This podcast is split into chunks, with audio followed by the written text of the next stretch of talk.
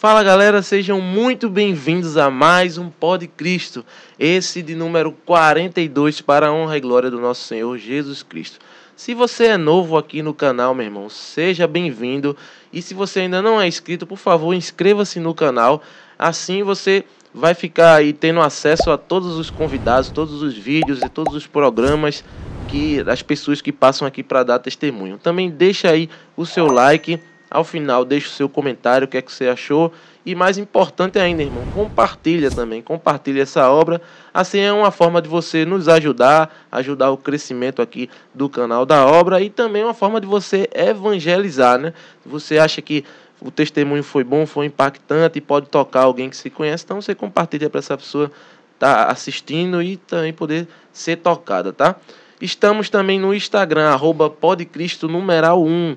Lá você fica sabendo toda a programação, né? Todos os programas do mês a gente coloca lá. Sempre que sai um vídeo novo a gente coloca também lá o aviso para você, né? Se você também ativar as notificações no YouTube, você é notificado toda vez que a gente postar um vídeo novo, tá? E no Instagram você pode entrar em contato conosco, mandar um direct ou entrar em contato pelo WhatsApp, tem lá um, um número para contato conosco para você dar alguma sugestão. Você pode também sugerir algum convidado e a gente recebe aqui com a maior alegria, o maior prazer, né? Desde que tenha uma caminhada, se sabe de alguém que tem uma caminhada que faz um trabalho aí de evangelização, então fique à vontade para sugerir e a gente tenta trazer essa pessoa aqui. Estamos também no Spotify e no Deezer. Todos os programas estão lá para você ouvir. Para quem gosta só de ouvir podcast, né? Não, não, não, não pode estar assistindo no YouTube, então você tem a possibilidade também de ouvir. A mensagem vai estar lá da mesma forma, tá? Se você ainda gostou muito e quer nos ajudar, você pode nos ajudar através de uma chave Pix que vai estar fixada aí durante todo o programa, tá? Então você pode fazer a sua doação para estar tá nos ajudando. Tudo que entra é revertido aqui para o projeto, para a gente estar tá melhorando a estrutura, para entregar um programa sempre de maior qualidade para vocês. E até porque para Deus a gente tem que dar o nosso melhor sempre. Então, toda e qualquer doação sua é bem-vinda e é revertida aqui para o projeto, tá? Estamos com uma parceria nova, nossa, nossa primeira parceria com a loja da comunidade Rainha da Paz, tá? Então aqui eu tô com a camisa da Santa Teresa, né? Santa Teresa de Calcutá. É uma camisa feita aí pela comunidade, então você pode adquirir lá através do Instagram, lá da lojinha que vai estar tá também aí o endereço, né? Nós temos aqui também cerâmicas belíssimas com artes sacras, né? Sagrado Coração, entre outras também vários modelos. Lá você encontra também velas personalizadas, terços e vários outros artigos religiosos para você comprar, colocar na sua casa ou para você também dar de presente, ok? Então visitem lá a loja da comunidade Rainha da Paz, o endereço está aí e vejam lá os produtos. É também uma forma de você ajudar a missão, a obra da comunidade aqui, ok? Então, dito tudo isto, é com muita alegria que eu recebo aqui hoje o Cal e a Bia, né, da comunidade Filhos da Misericórdia, a missão aqui de Recife. Meus irmãos, é um prazer, uma alegria enorme para mim estar recebendo vocês aqui para conhecer essa missão maravilhosa e conhecer também mais histórias de vida. Sejam bem-vindos. Muito obrigado, Anderson. Muito obrigado. Muito obrigado aí vocês que estão acompanhando. Povo amado de Deus, graça, misericórdia e paz. A gente fica muito feliz com o convite e ainda mais por ver essa missão tão bela do Pó de Cristo eu fiquei encantado quando comecei a, a, pesquisar e ver as pessoas, os seus convidados, as pessoas que vieram aqui e cada um da sua forma, com seu carisma, veio trazer Jesus Cristo. Como é importante isso. Eu tenho certeza que muitas pessoas vão ser tocadas e já estão sendo tocadas com esse trabalho, com essa missão. Avante, viu? avante, é, sabe que vai enfrentar muitas dificuldades, sim, mas sim. não pare, porque isso é um sinal de que está no caminho certo, no caminho de Deus. Muito obrigado pelo convite, a gente fica muito feliz de estar participando. Amém, meu irmão, amém. Com toda certeza a gente fica muito feliz e vai em frente nessa missão. Eu também vi alguns vídeos, achei incrível a forma como vocês trabalham, como traz essa questão da palavra, essa questão de Cristo, porque o mundo está precisando muito disso, de sentir através do outro o amor o amor que tanto falta no mundo. Então, através da forma que as pessoas falam, a gente sente esse amor. Amém, amém, meus irmãos. Eu agradeço aí pelas palavras. E a gente aqui está, nós estamos a todo vapor, graças a Deus, firmes e fortes, continuando aí na caminhada. Mas vamos lá, eu queria entender, é, é Cal, esse começo aí, como é que foi? Vamos falar um pouco da tua vida, da tua uhum. caminhada, vamos falar também da caminhada de Bia, e aí a gente chega depois na comunidade Filho da Misericórdia. Mas conta pra mim, como é que foi aí o pequeno Cal correndo pelas ruas, jogando bola de gude, andando de bicicleta. Como é que foi aquela essa tua gênese aí? A família era católica? Conta pra uhum. gente aí como é que foi esse começo. Bom, eu sou é, de uma família católica. Graças a Deus, sempre agradeço, sempre agradeço como fui abençoado. Uma família maravilhosa, uma família católica, uma família onde reina, impera o amor. Eu cresci num ambiente muito saudável muito muito saudável mesmo de, de, de forma que sempre os meus amigos sempre quiseram, vamos dizer assim, de alguma forma, se sentiam bem acolhidos e participavam. Sabe, uma casa que atraía as pessoas, que atraía os amigos. Então, assim, um ambiente muito, muito, muito saudável e eu agradeço demais por isso. E ainda mais a formação católica né? Minha, minha família toda católica, meus pais, então, obviamente, né, fui batizado, primeira comunhão e tudo, mas é, é importante falar que muitas vezes eu, quando comecei a caminhada e assistia alguns testemunhos, né, e a gente assiste tantos tão impactantes, né, de pessoas Sim. que, vamos dizer assim, chegaram a, a, às vezes do fundo do poço, experimentaram de tudo e que e Deus agiu na vida dessas pessoas, resgatou essas pessoas. Isso tem muito a ver com o nosso carisma na misericórdia, né? E eu fico encantado. E eu parei para pensar como cada um tem uma história, né? E na minha história foi um pouco diferente, porque graças a Deus eu não cheguei a vivenciar um, um, uma situação assim tão tão assim extrema, vamos dizer assim. Sim, sim. Mas isso é muito preocupante. Porque aí, uma das vezes que eu estava lendo, se não me engano, lá em Apocalipse 3, não sei se 16, que fala do seja frio, ou seja morno, ou seja quente, mas se for morno, eu te vomito. Entendi. E aí eu não entendi essa palavra. Fui entender depois de muito tempo, né? Falei, olha, como não? Que a gente às vezes associa um, uma pessoa fria a uma pessoa que, né, que não que não ama, parece que não, não, não se envolve e tudo. E eu não entendi essa palavra. E isso eu estou falando porque tem muito a ver com a situação que eu vivia. A gente tem muita gente que é morno, que não se, na verdade, o morno é que nem é frio nem é quente, ele não, não, não faz nenhuma coisa nem outra ele não se envolve muito. E tem muita gente que está por aí, uma pessoa boa, porque, por exemplo, eu não fazia mal às pessoas, eu não é, fazia farra, bebia, fiz coisa errada, normal, mas graças a Deus nunca fui usar droga, nunca vivi problemas sérios demais. Mas acontece que diante de uma vida, entre aspas, normal, eu estava distante de Cristo. Você, eu acho que ficou muito na superfície, não foi, irmão? Exatamente. Não só você, Exatamente. eu também passei um, um, bom tempo assim. Eu acho que é, realmente tem muito disso, né? Quando a gente tem, como você falou, você sempre teve uma vida ali tranquila, nunca se envolveu com droga, nada, nunca foi em nenhum extremo, a família era toda católica, né? E a gente fica naquela, né? Fica naquela, fica naquela. É isso. isso eu entendo perfeitamente. Tá exatamente. Tá aí. E aí, voltando à palavra, e eu pesquisava e dizia, eu, não, eu quero entender o que é que é isso. E como é, como é maravilhoso, como Deus é maravilhoso, quando a gente mergulha na palavra, nas escrituras, ele nos fala. E um belo dia, em oração, eu entendi. Ele me revelou ou pelo menos o que queria me revelar, o que da forma que ele queria me falar. E aí eu pesquisando, não é, eu vi que essa, é, esse trecho da Sagrada Escritura é para o povo de Laodiceia e que lá Laodiceia ficava entre entre Colossos e Herápolis. Uhum.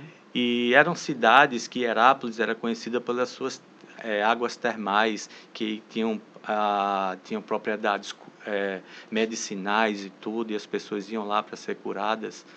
E já Colossos era conhecida por ter águas né, é, refrescantes e tudo. E aí eu comecei a entender que cada uma tinha um propósito. Cada uma tinha um propósito. E a cidade de Laodicea, que era muito próspera em comércio e tudo, a água que eles utilizavam, que eles não tinham de lá, eram, eram por, por, por canos e tudo, as águas eram mornas. E quando se bebiam a água morna, tinha ânsia de vômito. Sim. E aí a gente começava, eu comecei a entender que dizia assim, para que servia essa água, vamos dizer? Uma de Herápolis tinha o poder medicinal, né, das águas termais, colossos de águas refrescantes, que refrescava, e essa não, essa dava uma ânsia. E era uma cidade muito próspera. Às vezes a gente está muito focado, às vezes tem progresso, às vezes tem muita coisa, está no mundo, está vivendo, e de repente a gente percebe que o que é que a gente está fazendo realmente de, de bem para o outro. Então, ou a gente né, serve de um jeito ou serve de outro, mas essa superficialidade, esse meio termo, esse em cima do muro, isso é terrível. Uhum, Aí, às certeza. vezes, eu falei isso porque, às vezes, é, você vê uma pessoa que não está naquele extremo, mas se está na superficialidade, se não, envolve, se não se envolve, sabe? Na verdade, está ruim. Está muito ruim. E eu vivi uma vida assim. Eu vivi uma vida assim que fui tinha toda essa formação, tinha todo tinha pessoas da minha família que falavam. Eu, eu lembro hoje, depois de quando começou a minha a minha eu fui me convertendo, né? Deus agindo mais na minha vida e eu comecei a me lembrar histórias, conversas com uma tia avó minha que falava de Nossa Senhora, que falava, e eu comecei a resgatar como é importante a família. Como é importante o papel da família. Até mesmo quando você pensa, às vezes, que o que você está falando não não está surtindo efeito. Mas é como que são sementinhas que estão sendo lançadas, sabe lá. Ainda que elas que tentem ser sufocá-las, que tentem sufocá-las, mas ela está lá. E de repente, por ação de Deus, ele começa, ele mesmo começa a regar aquelas sementinhas e quando ela começa a crescer, começa a gerar um, um, processo de conversão e aí a gente começa a experimentar coisas que o mundo não, não, não oferece para a gente. Coisas que começaram a acontecer na minha vida que eu comecei a parar para pensar e dizer, epa, peraí, eu assim, não, não fui ao extremo, mas eu farrava muito de me divertir, de, de coisas. Às vezes me excedia na bebida também. É, eu brincava muitas vezes quando estava com meus amigos na farra, dizia assim: a carga é toda, o limite é o céu. Eu acho que hoje eu vi, até sem querer eu falava Foi. no céu. Foi. Até, até no meio que, tipo, de repente assim, ué, como? Ali você falava, falava do céu e não percebia, né? Você dava de cano de ferro, irmão, na, na, era. devagarinho. Era, juntava com turma, assim, sempre num ambiente muito, assim, vamos dizer assim, com amigos, pessoas que sim, eu amo, sim, sim, sabe, assim, de certa muito forma, familiar. um ambiente saudável com as amizades, ia para festas e tudo essas coisas, mas assim, estava é, distante de Deus. Distante. Ele não de mim, eu dele. Uhum. Né? Que ele nunca está distante de ninguém. Sofre quando a gente ignora ele, né? Sofre quando a gente faz querer não perceber uhum. que ele está próximo da gente. E aí, viver essa vida assim. E minha conversão, vamos dizer assim, foi, posso dizer, de certa forma tardia, que eu não sou novo, não é? E às vezes eu, me, eu paro e me pergunto, dizendo, poxa, se tudo que Deus começou a fazer na minha vida fosse mais jovem ainda, meu Deus do céu, mas tudo tem um tempo, né? Verdade. Assim, Deus esperou, porque eu gosto muito de uma frase, Anderson, de, que é de Santo Ambrósio, que ele fala que, mais ou menos resumidamente assim, o homem não encontra a verdade, mas a verdade encontrou o homem. E a verdade não é algo abstrato, a verdade é Jesus Cristo, Isso. nosso Senhor. E aí eu começo a perceber que antes mesmo da gente pensar que é uma iniciativa nossa, é Ele que quis vir ao encontro da gente. Como a gente vê as histórias dos discípulos, que Ele foi ao encontro dos discípulos, olhou nos olhos e fez aquele convite que, diante do olhar dele, é, não, né, pouquíssimos, como o jovem rico, é que saiu triste porque não deu um sim para segui-lo. Uhum. Quem não dá um sim para ele quando encontra com ele, sai triste como aquele jovem rico. Verdade. Que mesmo Verdade. rico de posses, mesmo fazendo tanta coisa que ele mesmo dizia que fazia e fazia, para para pensar como é que ele saiu triste. Verdade. Porque quando a gente não dá um sim para Deus, a gente não fez o que de mais importante a gente pode fazer na nossa vida, que é dar um sim para Ele. Que o resto tudo é consequência. Verdade.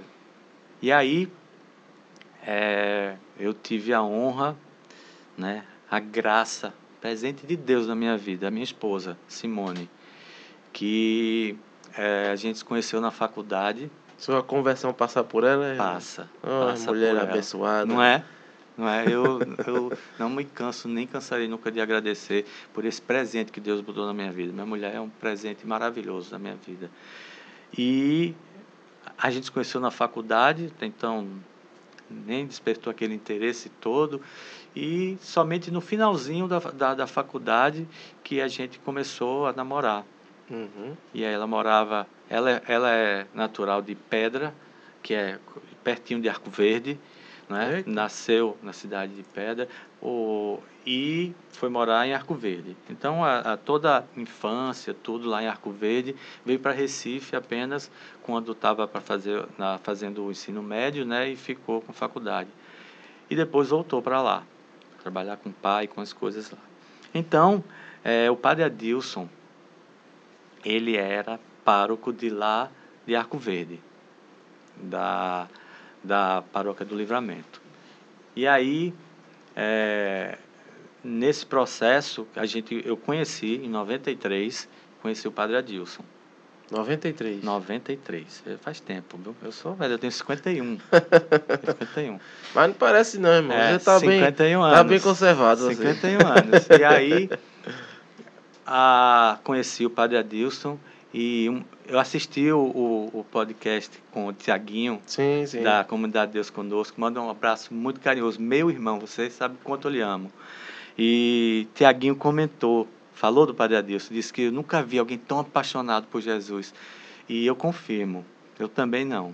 É algo que, que, que a gente vê a olhos vistos, transborda esse desejo. Tanto que o lema do sacerdócio do Padre Adilson Ah, é olhos fixos em Jesus. E a gente percebe isso mesmo. Tudo, tudo que ele faz é com os olhos fixos em Jesus, é para ele, não é? E aí eu conheci o Padre Adilson. Mas até então, mesmo quando, quando namorava e tudo, eu ainda não estava.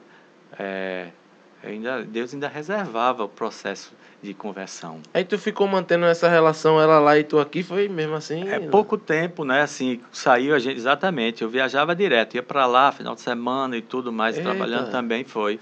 Engraçado, a gente passou cinco anos estudando na faculdade, somente no finalzinho começou a namorar e aí Ela foi. ficou, foi e a gente ficava, né? Viajando para lá e para cá. Mas Deus já. Mas que bom tinha- que foi perseverante, né, foi, irmão? foi. Quer dizer, o amor passou essa prova aí, né? É foi uma isso, prova é. de amor de ambas as Verdade. partes. Foi, foi é, é, é um presente de Deus mesmo. Então já ele já sabia de tudo, já tinha preparado tudo. Tinha, tinha. Exatamente. Aí em, no ano de 2000 é, nós nós casamos e quem celebrou nosso casamento o Padre Adilson. Padre a Deus. Então a gente Foi lá? é- Foi lá. Foi lá em Arco Verde, lá em Arco Verde mesmo.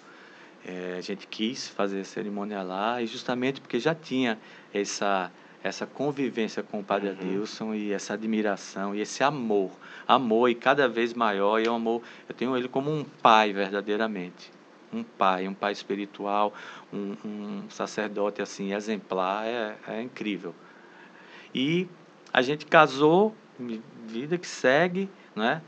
E até então eu não participava da comunidade. Eu fui começar a participar e conhecer a comunidade foi justamente através de Simone, da minha esposa. Aí já tinha comunidade já nesse, nesse período aí. A 2000, né, comunidade você falou? foi, a comunidade foi fundada em 2008. Ah, Aí, tá. como eu estava falando em 2000, 2000 ano que eu casei, 2000 para nossa comunidade é, é um marco. Ah, é? É. Embora não, ela nem existia ainda, mas eu vou Entendi. explicar por que que é um marco. Certo. Porque foi no dia 13 de maio de 2000 que o Padre Adilson, nosso amado Padre Adilson, estava celebrando numa capelinha de Santo Antônio, lá na Serra das Varas, distrito rural de Arco Verde, pouquinho antes de chegar em Arco Verde, onde hoje, hoje é o Santuário da Divina Misericórdia. Mas naquela época, em 2000, no dia 13 de maio, dia de Nossa Senhora de Fátima, ele estava lá. Ele nos conta que ele, como pároco de lá, de Arco Verde, da região, ele costumava, não todos mas às vezes, uma vez a cada 15 dias, ou uma vez ao mês, ele ia à Serra das Varas, zona rural, onde tinha poucas casinhas, poucas pessoas. Ele ia lá nessa capelinha e celebrava para essas pessoas. E aí, nesse dia, quando ele estava celebrando, após a comunhão, ele diz: Eu não vi, eu ouvi uma voz que disse: Quero que se construa neste local um santuário dedicado à minha misericórdia. Caramba. E aí ele conta que ele estava no momento eh, abriu os olhos pensando que uma das poucas pessoas que estavam ali naquela capelinha tinham falado, mas exa exatamente em seguida ele ouviu a, a voz repetir a mesma coisa. Quero que se construa neste local um santuário dedicado à minha misericórdia. E aí ele nos diz que ele não teve mais dúvida de que era um chamado, uma determinação do Senhor. E aí? Que maravilha, irmão. E aí? Forte, né? Isso é forte. Forte demais. E aí ele conta que no dia seguinte, logo, ele foi ao bispo, que na época a diocese, o bispo era em Caruaru, hoje é, lá é a diocese de Pesqueira. Nosso Dom José Luiz, manda um abraço carinhoso para o nosso bispo. E era, era lá em, em Caruaru. E ele foi imediatamente ao bispo. Dom Dino, se eu não me engano. Hum, E aí, chegando lá, contou tudo e conhecendo, como ele conhece o Padre Adilson, ele sabia que do acontecido. confirmou, né? Confirmou, mas disse que não, não tinha como, eh, vamos dizer assim, viabilizar que o Padre Adilson fosse partir para essa missão, diante inclusive da, da, da- das atribuições que o padre tinha na Sim, pároco. Ele sim. passou, se eu não me engano, 46 anos Caramba. na, na, Muito tempo. muito, muitos anos, ou, um, muitos anos que ele passou como pároco lá, não, não chegou a isso, mas 30 e poucos anos. Sim. E aí ele foi e disse assim, não, não pode. Agora, como que eu vou fazer isso? Tem as atribuições. E o, e o padre Adilson aguardou. Aguardou. Então, esse 2000 teve esse marco desse chamado. Sim. Nada até então havia acontecido com relação à comunidade. Mas quando foi em 2007, ele teve a autorização da igreja. E no dia 2 de janeiro de 2007, ele já não já não tão jovem como ele nos lembra, partiu para uma missão dessa assim incrível. Imagina você largar tudo, largar uma paróquia onde ele era extremamente, não podia ser diferente, bem quisto, amado, respeitado, sabe? É, fazendo um trabalho maravilhoso, resgatando tantas almas né, para o Senhor. E aí, é, partir para uma missão dessa.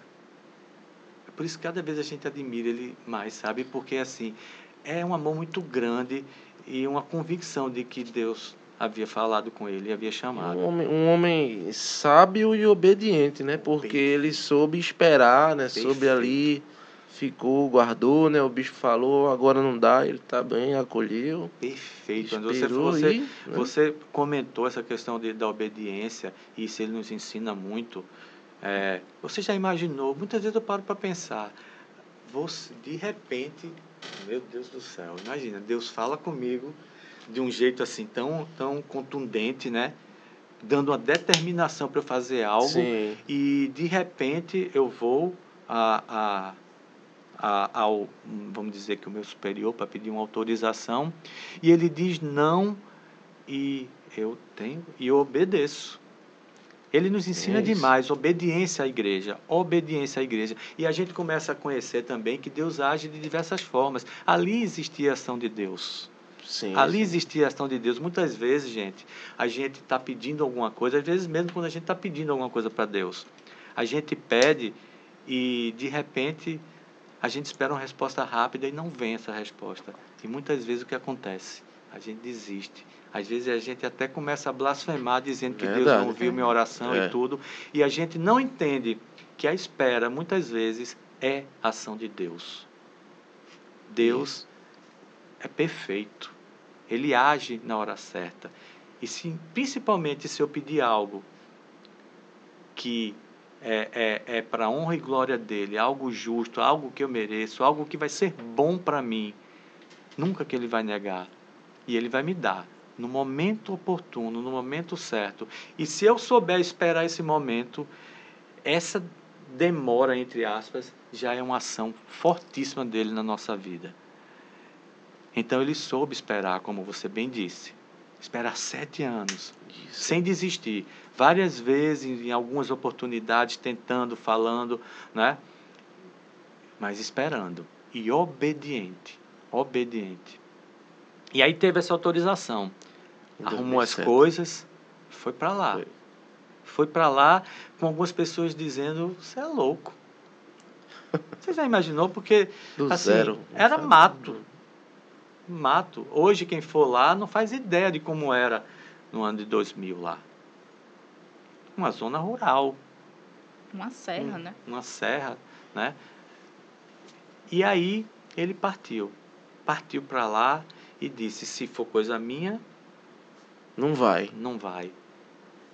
Mas sendo de Deus que eu acredito, vai prosperar. Vai. Eu faço esse convite, gente, para vocês irem lá. Eu já estou com vontade Serra de ir lá. Das Laras. é, é, porque primeiro a Deve gente... Deve ser um ambiente nós, maravilhoso assim. Pelo, né? nós, nós somos suspeitos, filhos da misericórdia, para falar que a gente, a gente inclusive chama o santuário da Divina Misericórdia de nossa casa-mãe. E nós, filhos da misericórdia, quando vamos lá e vamos frequentemente, porque não podemos, não, não conseguimos ficar muito tempo sem lá.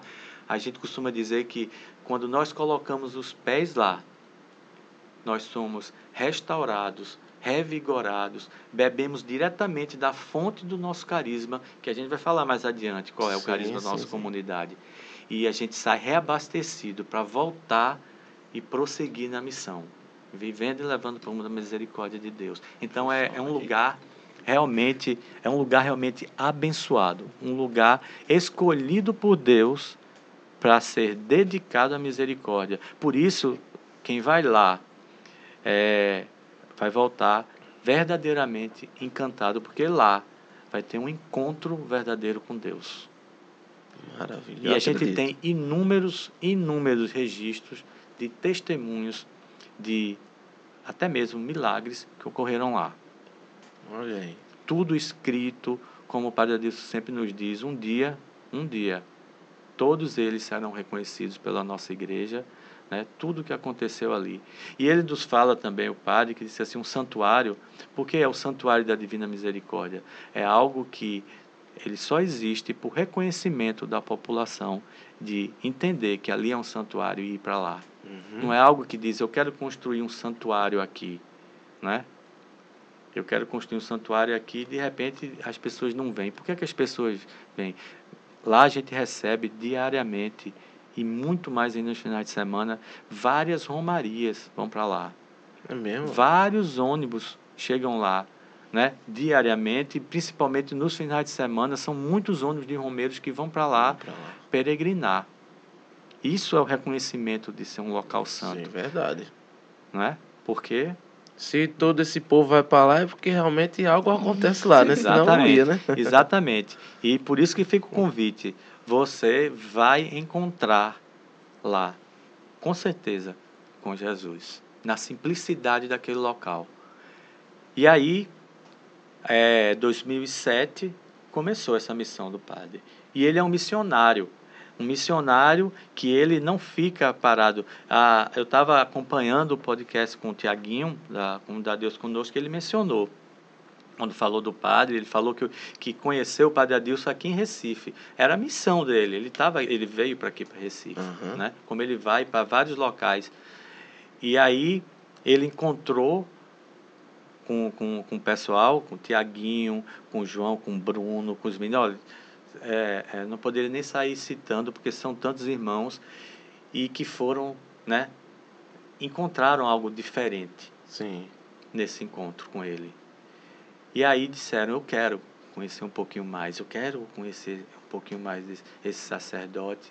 E Deus, desde o ano 2000, já tinha chamado o Padre Adilson para essa missão de fundar um santuário dedicado à misericórdia, para falar da misericórdia de Deus para o mundo inteiro. A gente sabe que os carismas são dons e graças de Deus. Uhum.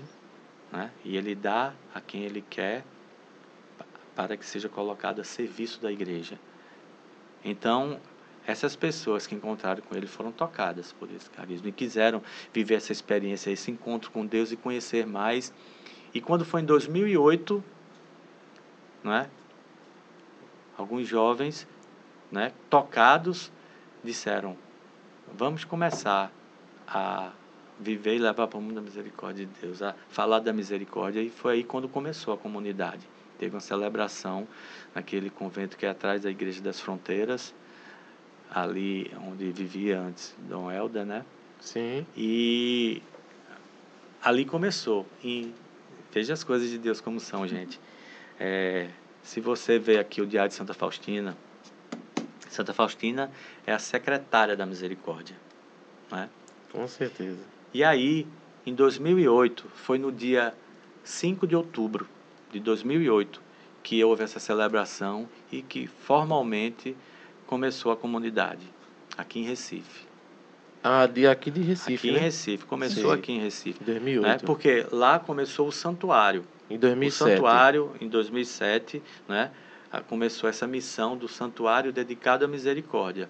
Mas a comunidade, vamos dizer, que surgiu no dia 5 de outubro de 2008. 5 de outubro é o dia de Santa Faustina.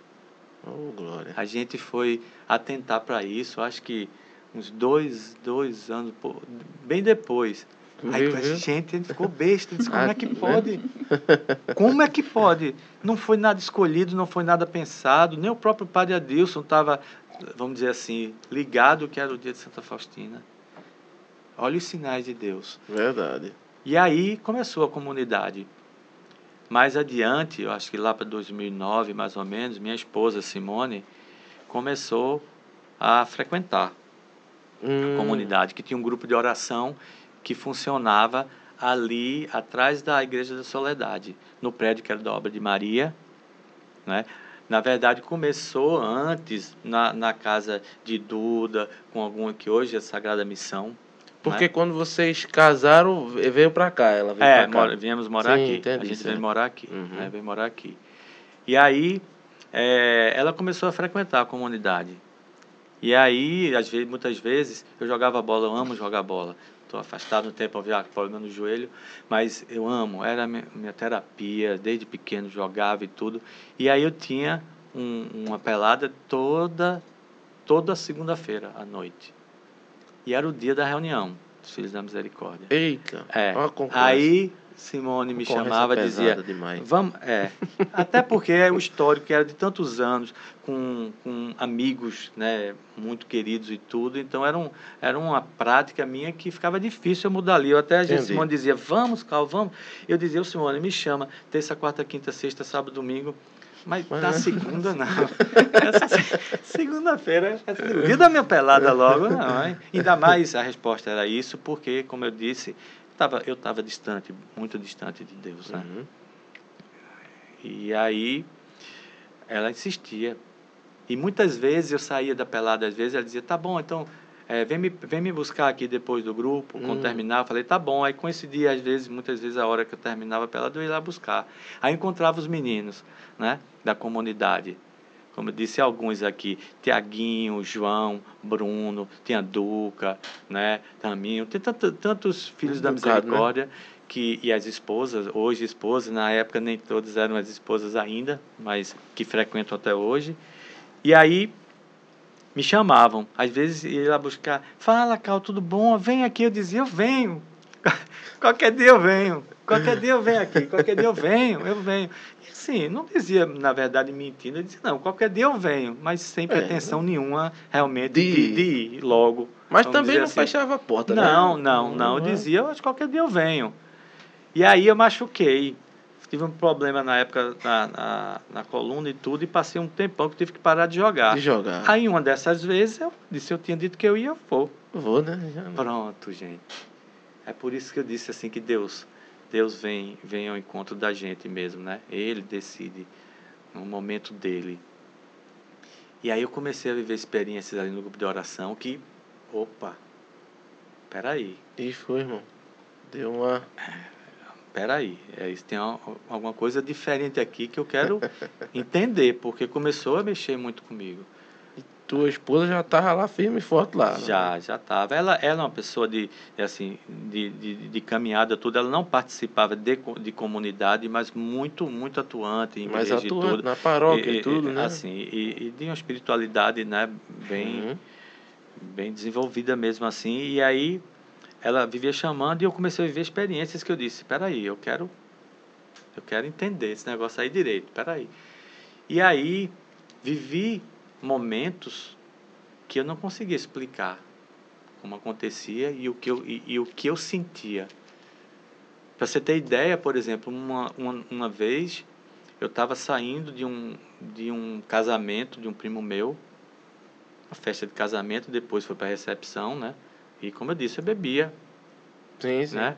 E assim, num ambiente muito bom, e tava, é, tinha bebido com o pessoal e estava voltando na hora de ir embora no carro. E aí, quando foi no carro, a gente voltando, Simone estava dirigindo, aí eu vi uma música. Hum. Né? Aquela música que acho que cantava com, com o Belo, né? Todo joelho se dobra. Sim, sim. E Força e Vitória. Força e Vitória, exatamente. E, gente, veja que situação tão inusitada, né?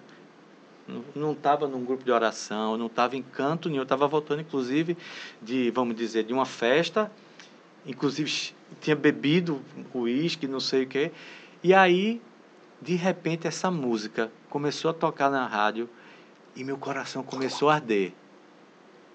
Meu coração começou a arder e eu disse, oxe, o que é isso? O que é isso? Do, do nada. Do nada. Do nada, né? E aí, pronto, eu disse, rapaz, tem alguma coisa aí.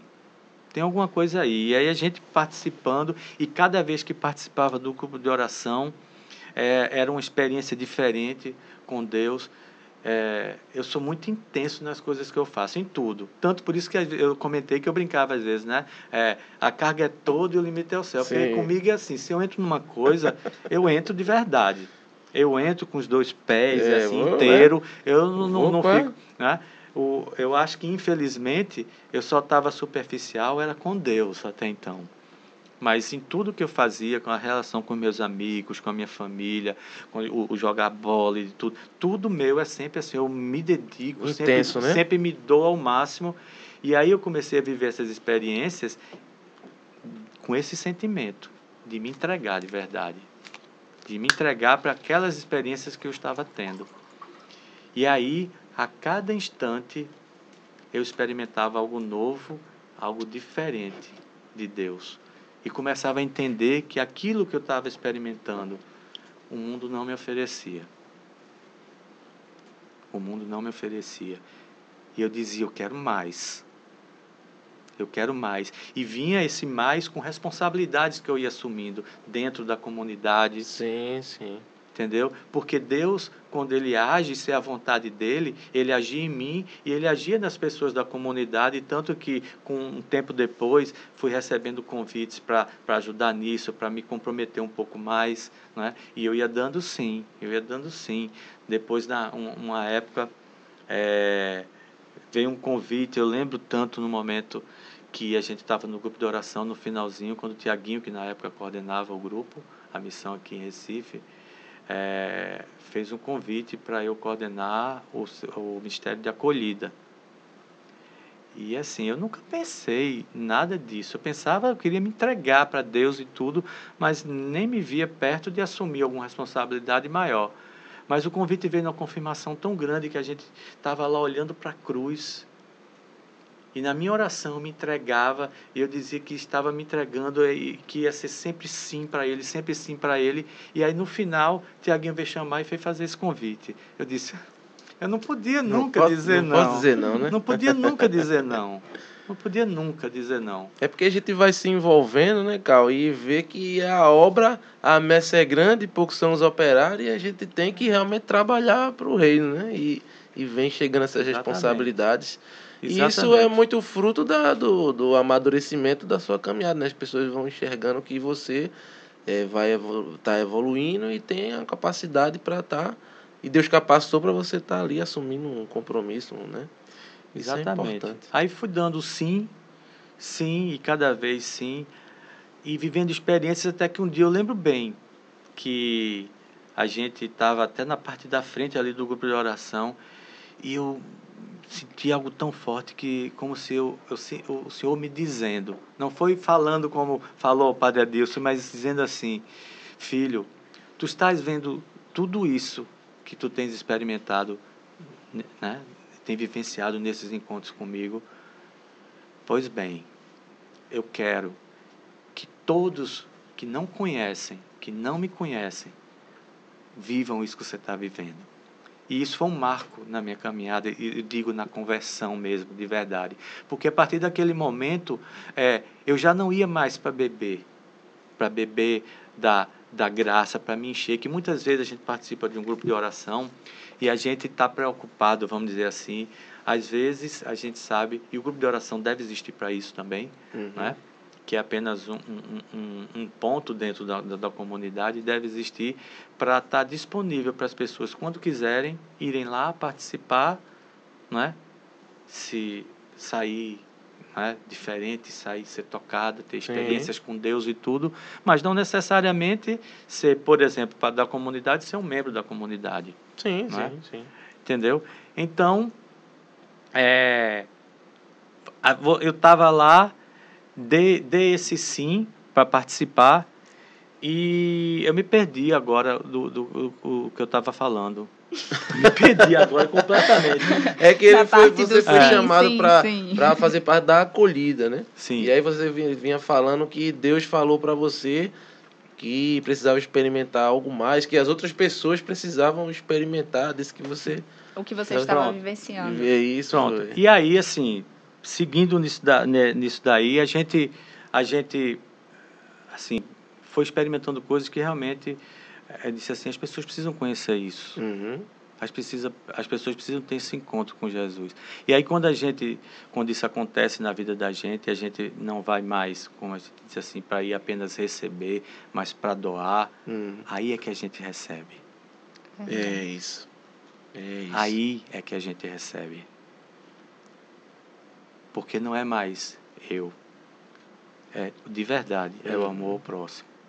É um desejo tão grande de dizer assim: eu quero que as pessoas que estavam como eu, vivendo no mundo alheios, vamos dizer, de certa, no meu caso, a Deus, Sim. a tudo o que representa estar com Ele, caminhar com Ele, viver, conviver com Ele, sentir Ele.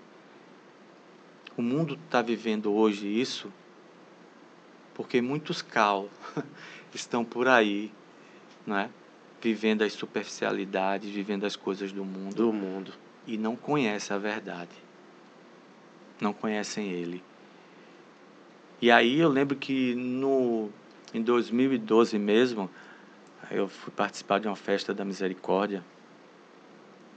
A gente tá perto, viu? Tá chegando a festa da misericórdia. Tá chegando? Tá chegando. Ora, A festa da misericórdia acontece no primeiro domingo após o domingo de Páscoa. A gente vai falar dessa festa aqui. Vamos falar assim, vamos falar. E aí, eu estava na festa da misericórdia e justamente no momento, no ápice, é o ápice da festa, às três horas da tarde, onde entra a imagem de Jesus misericordioso, né?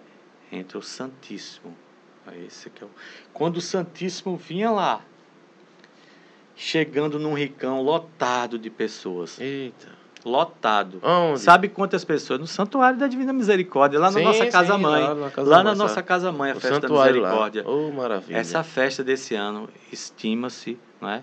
Mais de 40 mil pessoas estarão lá. Foi mesmo? 2012? Não, não, essa agora estima-se. Ah, a gente já teve mais de 30 mil pessoas lá nas festas. Sempre enche. Na festa da misericórdia. Ah, essa é a média que. É, Caramba, é, muita gente o mesmo. padre né? Adilson diz Vem que é, ônibus de tudo que é lugar. Tudo. É a única, é o único local onde já se ouviu falar, ele diz, de engarrafamento na zona rural. é verdade. A subida do santuário fica engarrafada de ônibus que vão que vão levando os romeiros e os fiéis para lá, para a festa. É algo indescritível, indescritível. Aí, por isso que eu vim contar uma dessas experiências que eu tive lá.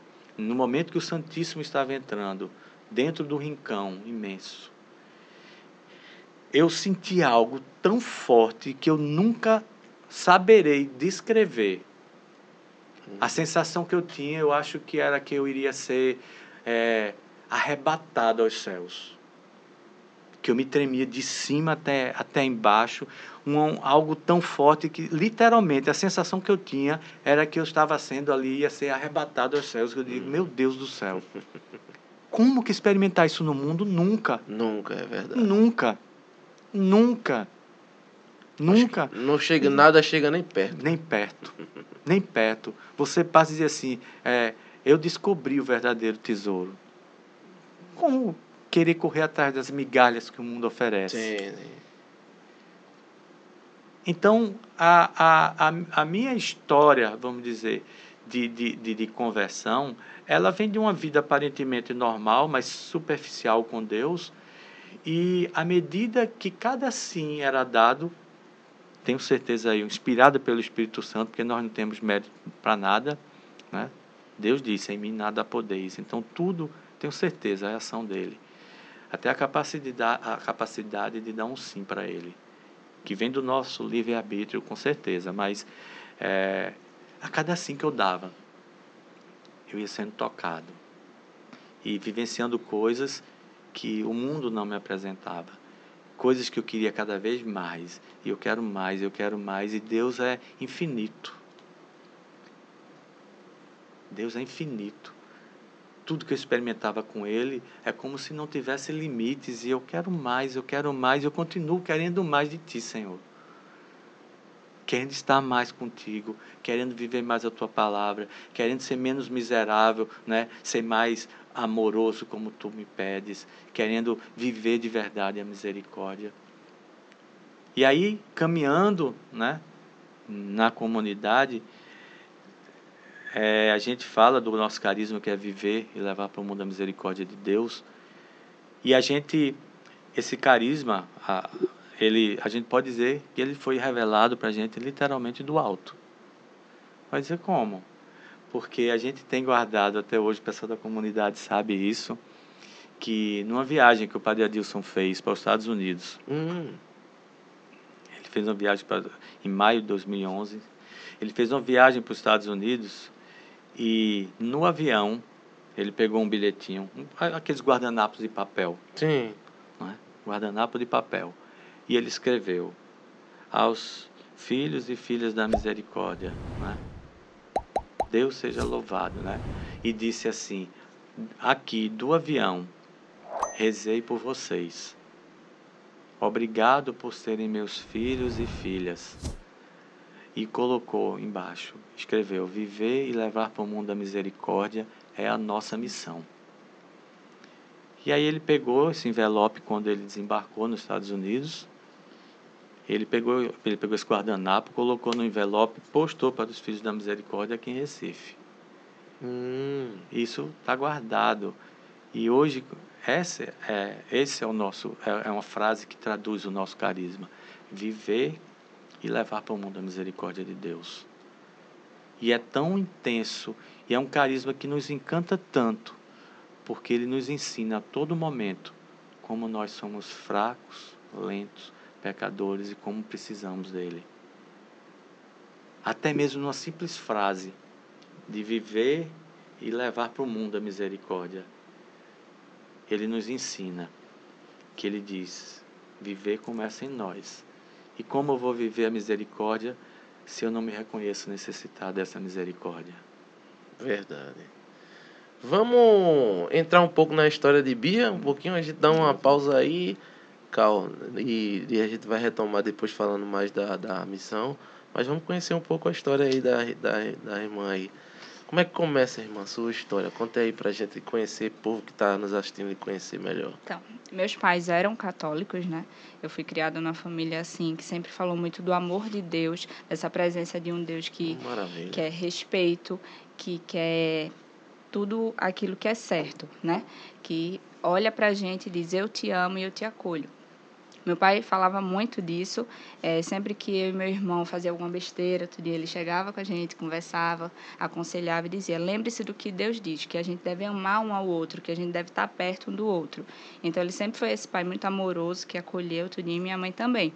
E crescendo nessa visão que Deus é amor, que Deus é misericórdia, que Deus é tudo aquilo de bom, eu fui formando isso na minha cabeça. E assim, é, eu fui crescendo, fazendo minhas orações de pequenininha, Santo Anjo do Senhor, tudo isso. E eu fui entendendo como Deus agia comigo. Então, sempre que eu tinha alguma coisa, eu orava a Deus. Antes de dormir, meu pai lembrava para orar, meu pai falava comigo, ó, oh, não esquece. E aí eu fui crescendo, mas eu nunca fui muito assim, de com a família ir para a igreja direto, Sim. tudo isso. Quando eu era pequena ainda, quando eu tinha uns sete anos, minha mãe queria me botar na primeira comunhão. Só que eu sempre fui muito teimosa. Então eu fui para a aula da primeira comunhão, não gostei muito. E foi? Eu disse, não quero. Não quero. E eu sempre fui muito assim, não quero, não vou. Então, não fui. Aí ela deixou passar mais alguns anos, tudinho, aí entrou ensino fundamental 2, médio. Aí ela tentou de novo, mas não a primeira comunhão, já com a Crisma. Crisma. Adolescente. E aí faz junto, né? Crisma, exatamente. Não, mãe, eu não quero. Ó, oh, tá tranquilo, eu converso com Deus, eu faço, eu converso com Nossa Senhora, tá tudo certo. Olha a superfície. Olha. aí ela sempre foi muito compreensiva, minha mãe. Então ela. Não forçou escutou, também, não, não, né? Não forçou, não. né? E nisso eles caminhavam, continuavam assim, não indo direto para a igreja e tudo mais, meus pais. Mas sempre falando dessa presença, orando, tudinho. E aí, eu conversando com minha prima, ela disse que ia fazer a crisma. Aí eu pensei, hum, então eu vou com ela, porque assim, é prima, Aí eu tô junto, eu vou gostar. E a gente foi e começou lá no Barro, na igreja Nossa Senhora da Conceição, que tem no Barro, que é perto do Colégio Imaculada Conceição. Hum. Aí tá, eu fui o primeiro encontro, era no sábado, eu já não comecei a gostar. Porque todo sábado eu queria estar em casa, descansando ou saindo com meus amigos. Eu tinha 15 anos. Sábado pela manhã? Não, de tarde, final da tarde. E logo depois Ei. poderia ficar para missa. O que é muito importante para você começar a ter essa sim, vivência. Sim, sim. E aí eu chegava no encontro, olhava assim, aí tinha um momento de invocação do Espírito Santo, tudinho, só que eu não compreendia nada daquilo. Eu sabia as orações, só que eu não entendia. Eu não sentia aquele desejo. Sim.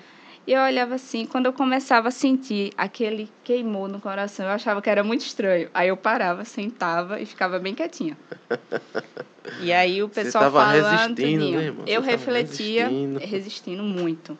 Eu refletia a palavra, fazia a reflexão certa, chamava para falar, eu não queria.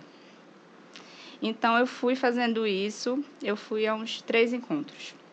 Quando foi para ter um retiro no final de semana, eu falei com minha mãe, minha mãe apoiou para eu ir tudinho. No dia do retiro, no sábado de manhã, eu acordei mais cedo do que era para ir disse: "Mãe, eu tô com muita dor de garganta".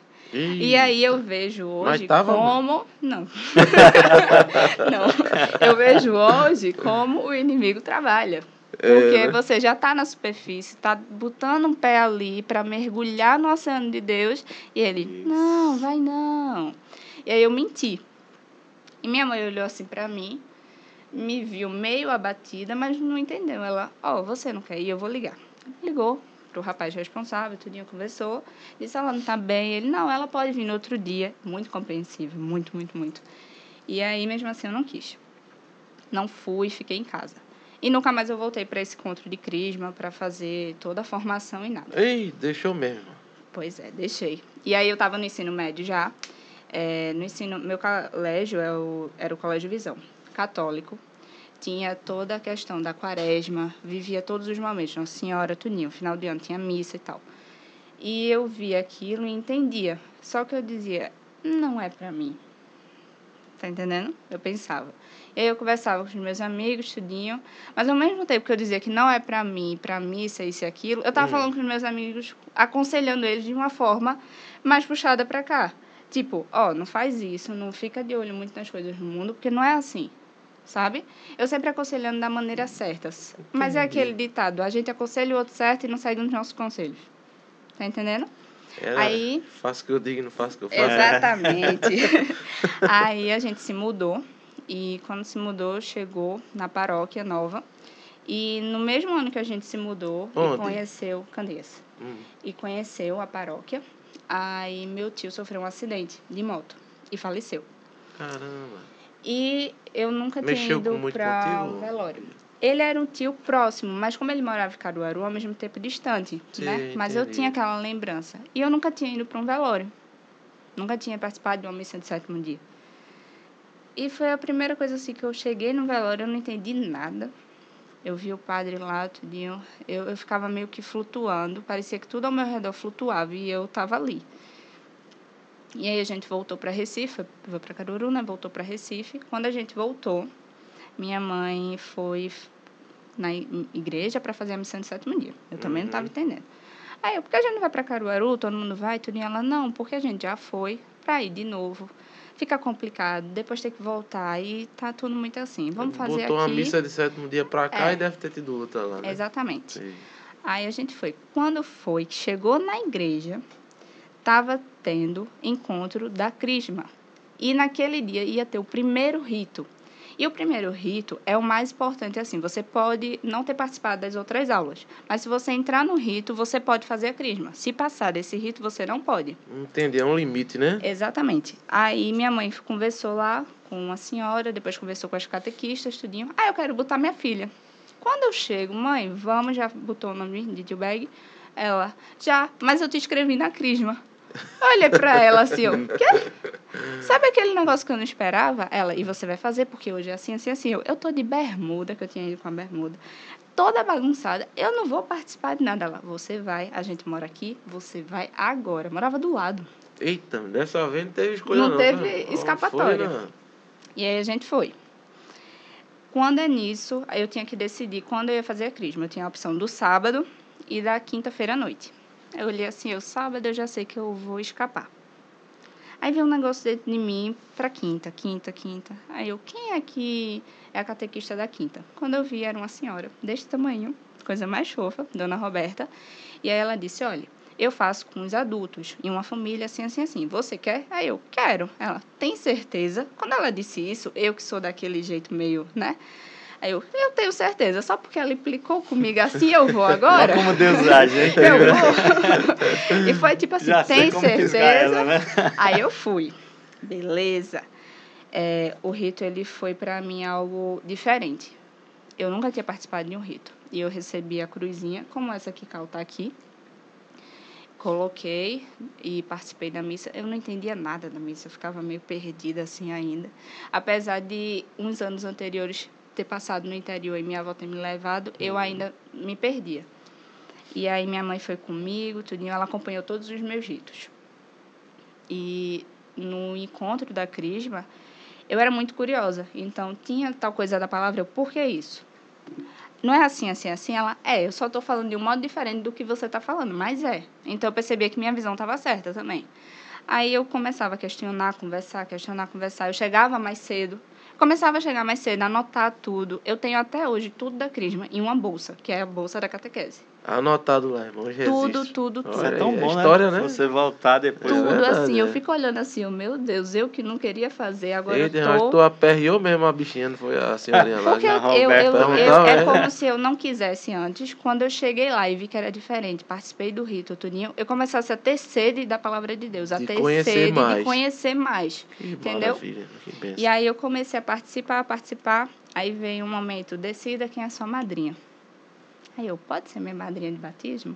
Ela é casada na igreja? Aí eu, hum, não é na igreja. Aí eu fui pensando, pensando, chamei uma tia minha, que é assim, muito, muito próxima de mim, que a gente converse sobre tudo. Fiz esse convite, que inclusive ela é irmã do meu tio que faleceu. Sim. E para ela foi assim um presente. Ela ficou emocionada e tudo. E eu também fiquei do lado de cá. Eu fiz o convite por telefone, porque ela também mora em Caruaru. E nisso eu fiquei muito feliz. Mas como ela morava em Caruaru, não podia vir, né? Toda vez, algumas coisas. E aí, nesse processo de crisma de um ano e pouco, no final de 2017, eu comecei em 2016, foi. No final de 2017, meu avô faleceu. Hum, E meu avô, para mim, era tudo. Meu único avô, ele era tudo. morava junto não, irmã? Não, mas eu visitava muito ele. Ele mora em Recife, né? é. E toda vez que eu chegava, ele me dava bênção. Ele olhava para mim no fundo do meu olho e me abraçava muito, muito forte e conversava comigo. Sabe aquela pessoa que passa tudo de bom para você? Sim, sim. Pronto. E aí, quando ele morreu, eu recebia o baque assim, eu fiquei sem chão. E aí eu sentava, tudinho, conversava com Deus e dizia: Eu não estou entendendo como essa dor tá, tá tão grande aqui dentro, sabe? Mas eu sei que o Senhor vai me ajudar a curar isso. Porque eu sei que ele está num lugar bem melhor agora. Ele tinha adoecido, tudinho, então ele estava num lugar melhor, né? Sem dúvidas.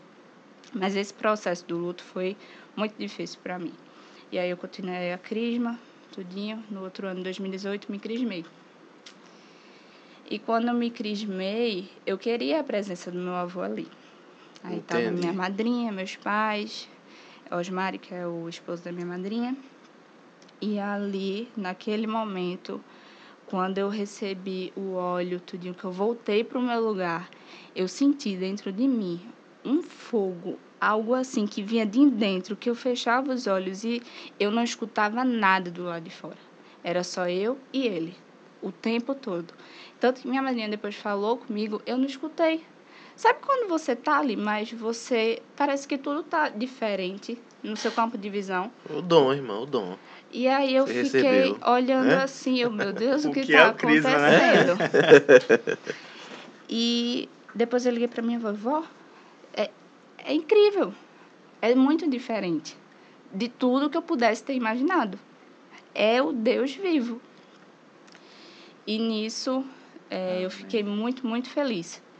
Aí eu podia ter entrado num grupo jovem da igreja, mas eu não quis. Eu não Hum. sentia que era isso naquele momento, sabe? Aí o que eu fiz? Tá, que eu... idade é, irmã, nesse período aí? Poxa, 2018 eu tava com 17. Hum, 17. ia foi. começar ali o a faculdade, né? Tava terminando. Eu tava terminando o ensino médio. Pra começar. Pois é. Entendi. Aí teve a JC no colégio, não participei. Hum, Todo mundo falava muito do EJC, que é o Encontro de Jovens com Cristo, tudinho, e eu não entendia. E aí, o que eu fiz? Eu não me afastei de Deus. Eu disse, eu tô com a crisma, eu vou continuar indo para as missas, assim, assim, assim. Mas eu só ia para a missa do domingo. Ah, não entendeu? se engajou em nada. Não foi? se me engajei em nada. Tinha Sim. todas as oportunidades, assim, de pastorais, isso e aquilo, mas eu não me abracei em nada. E aí que foi um erro. Porque começou a tudo dentro da minha casa, assim, acontecer coisas que eu ficava olhando assim, meu Deus, o que é que eu posso fazer para mudar isso, né? Sim. E meu pai conversava comigo, outro dia foi aí que ele teve a mudança da religião junto com minha mãe. E chegou o final de 2018, Que ainda estava nisso. um, virar Eles, protestante? a- não, eles agora fazem parte das testemunhas de Jeová. Eles estudam a palavra. Ainda Hum. não, ainda são estudantes, porque tem a- o período de estudante e depois eles vão ser batizados. Eita, Entendi. Isso foi recente? Foi, foi em 2018. É, recente. é. Recente, ainda estão nesse processo. Aí, Caramba. eu continuei nisso. E eu estava muito perdida. Sabe quando você. Eu imagino como é que ficou a tua cabeça, né? Porque. Não só por essa parte, mas também por mim, porque estava uma confusão muito grande dentro de mim. E isso chegando para mim. Uma, imagina, uma pessoa terminando o colégio, 17 anos. O meu irmão mais novo também estava no colégio, tudinho. Aí meus pais estão passando por dificuldades, tudinho.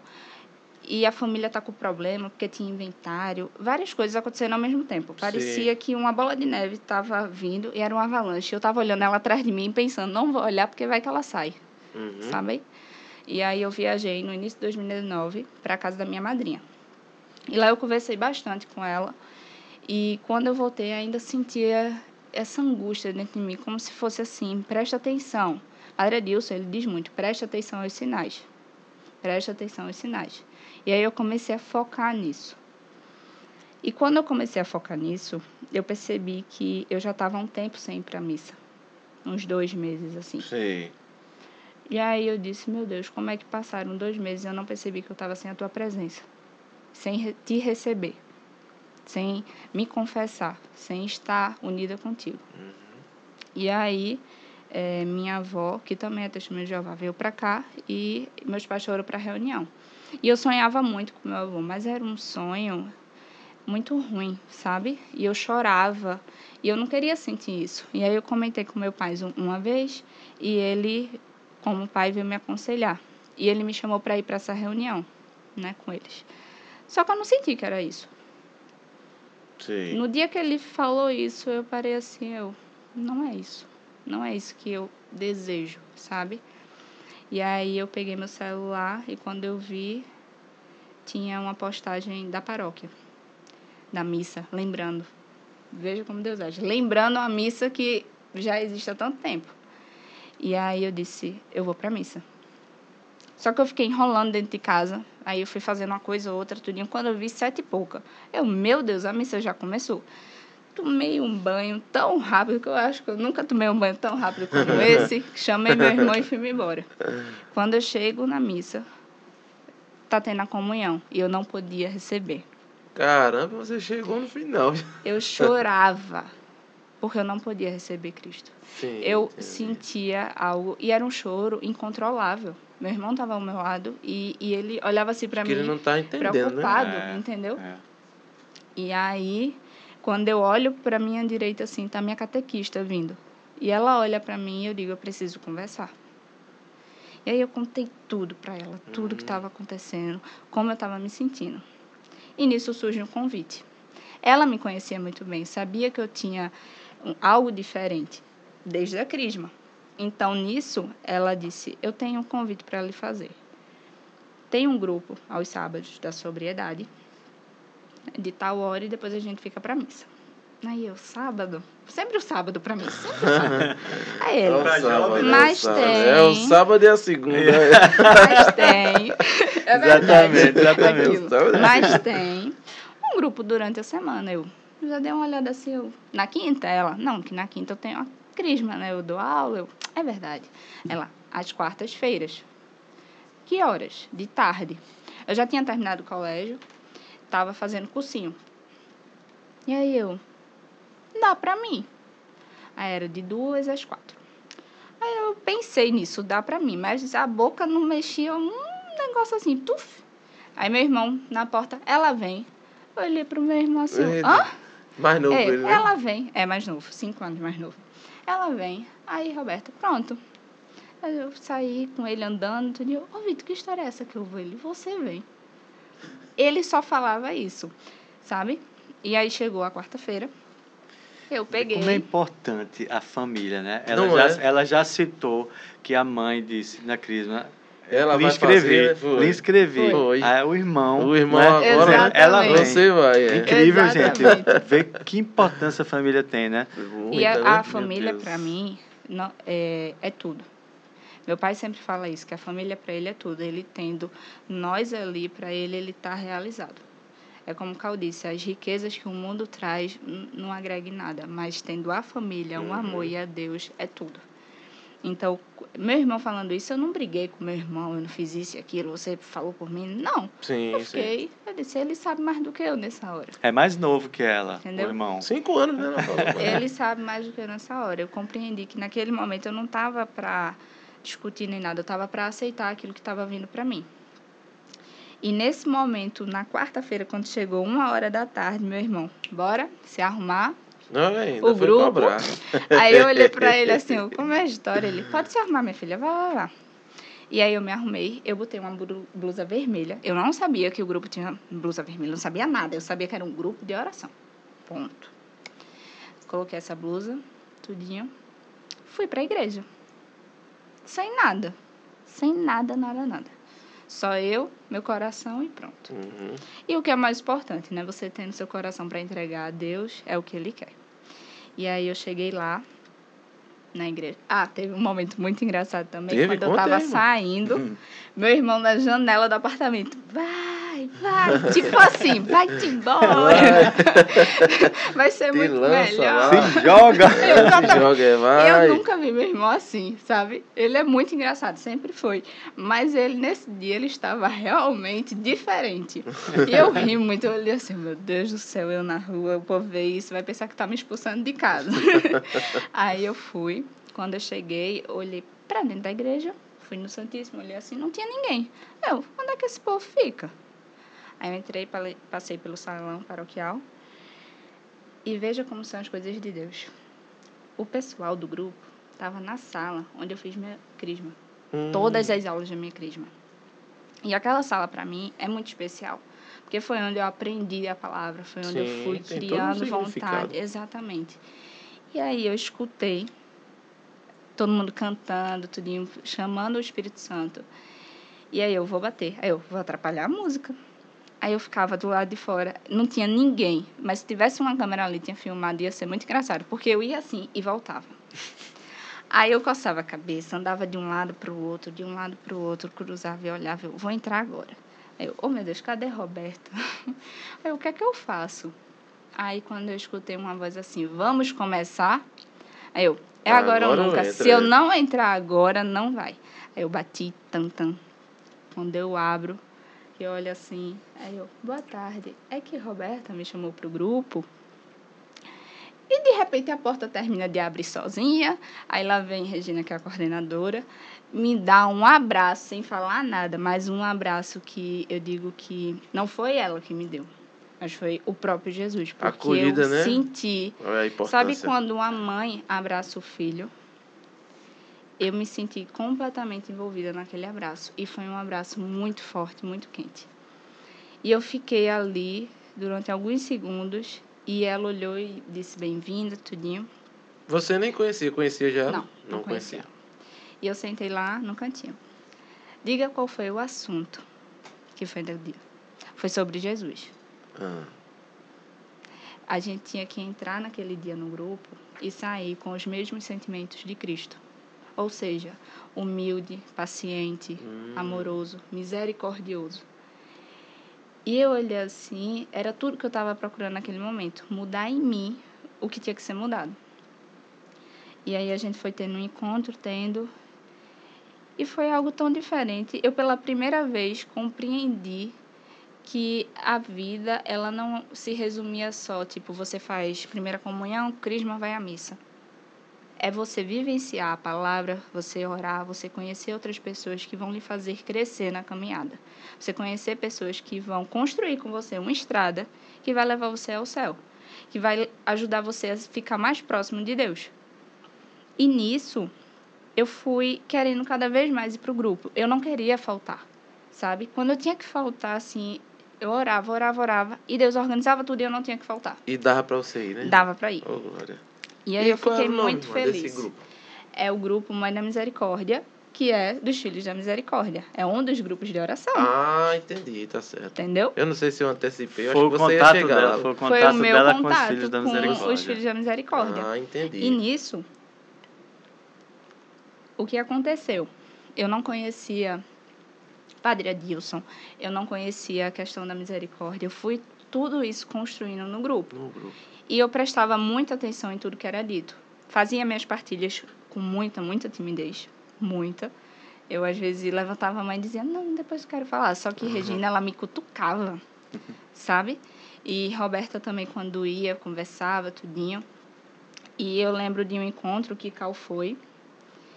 E quando eu vi Cal falando com tanto amor sobre o carisma, tanto amor sobre a misericórdia, com tanto amor sobre Deus, eu olhei, é isso que eu quero. Sabe? Maravilha. Eu quero falar para as pessoas o que eu passei, como a misericórdia me salvou. Porque a misericórdia é isso, é o amor de Deus que te resgata lá do fundo para mais perto dele. Ele derrama em você tudo aquilo que ele quer, todas as graças, mas antes dele derramar essas graças, quando ele te tira lá do fundo, ele diz: Ó, filha, é o seguinte, você fez isso, isso e isso. Você passou a vida no mundo, você bebeu, você me deu não várias vezes, você falou com seus amigos, mas você não praticava. Então eu quero que você mude. Você dentro de casa agia com amor, mas muitas vezes com impaciência, e ele foi me mostrando todos aqueles detalhes que eu tinha que melhorar.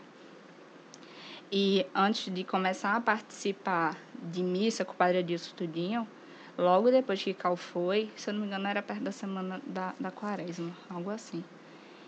Eu fui me confessar.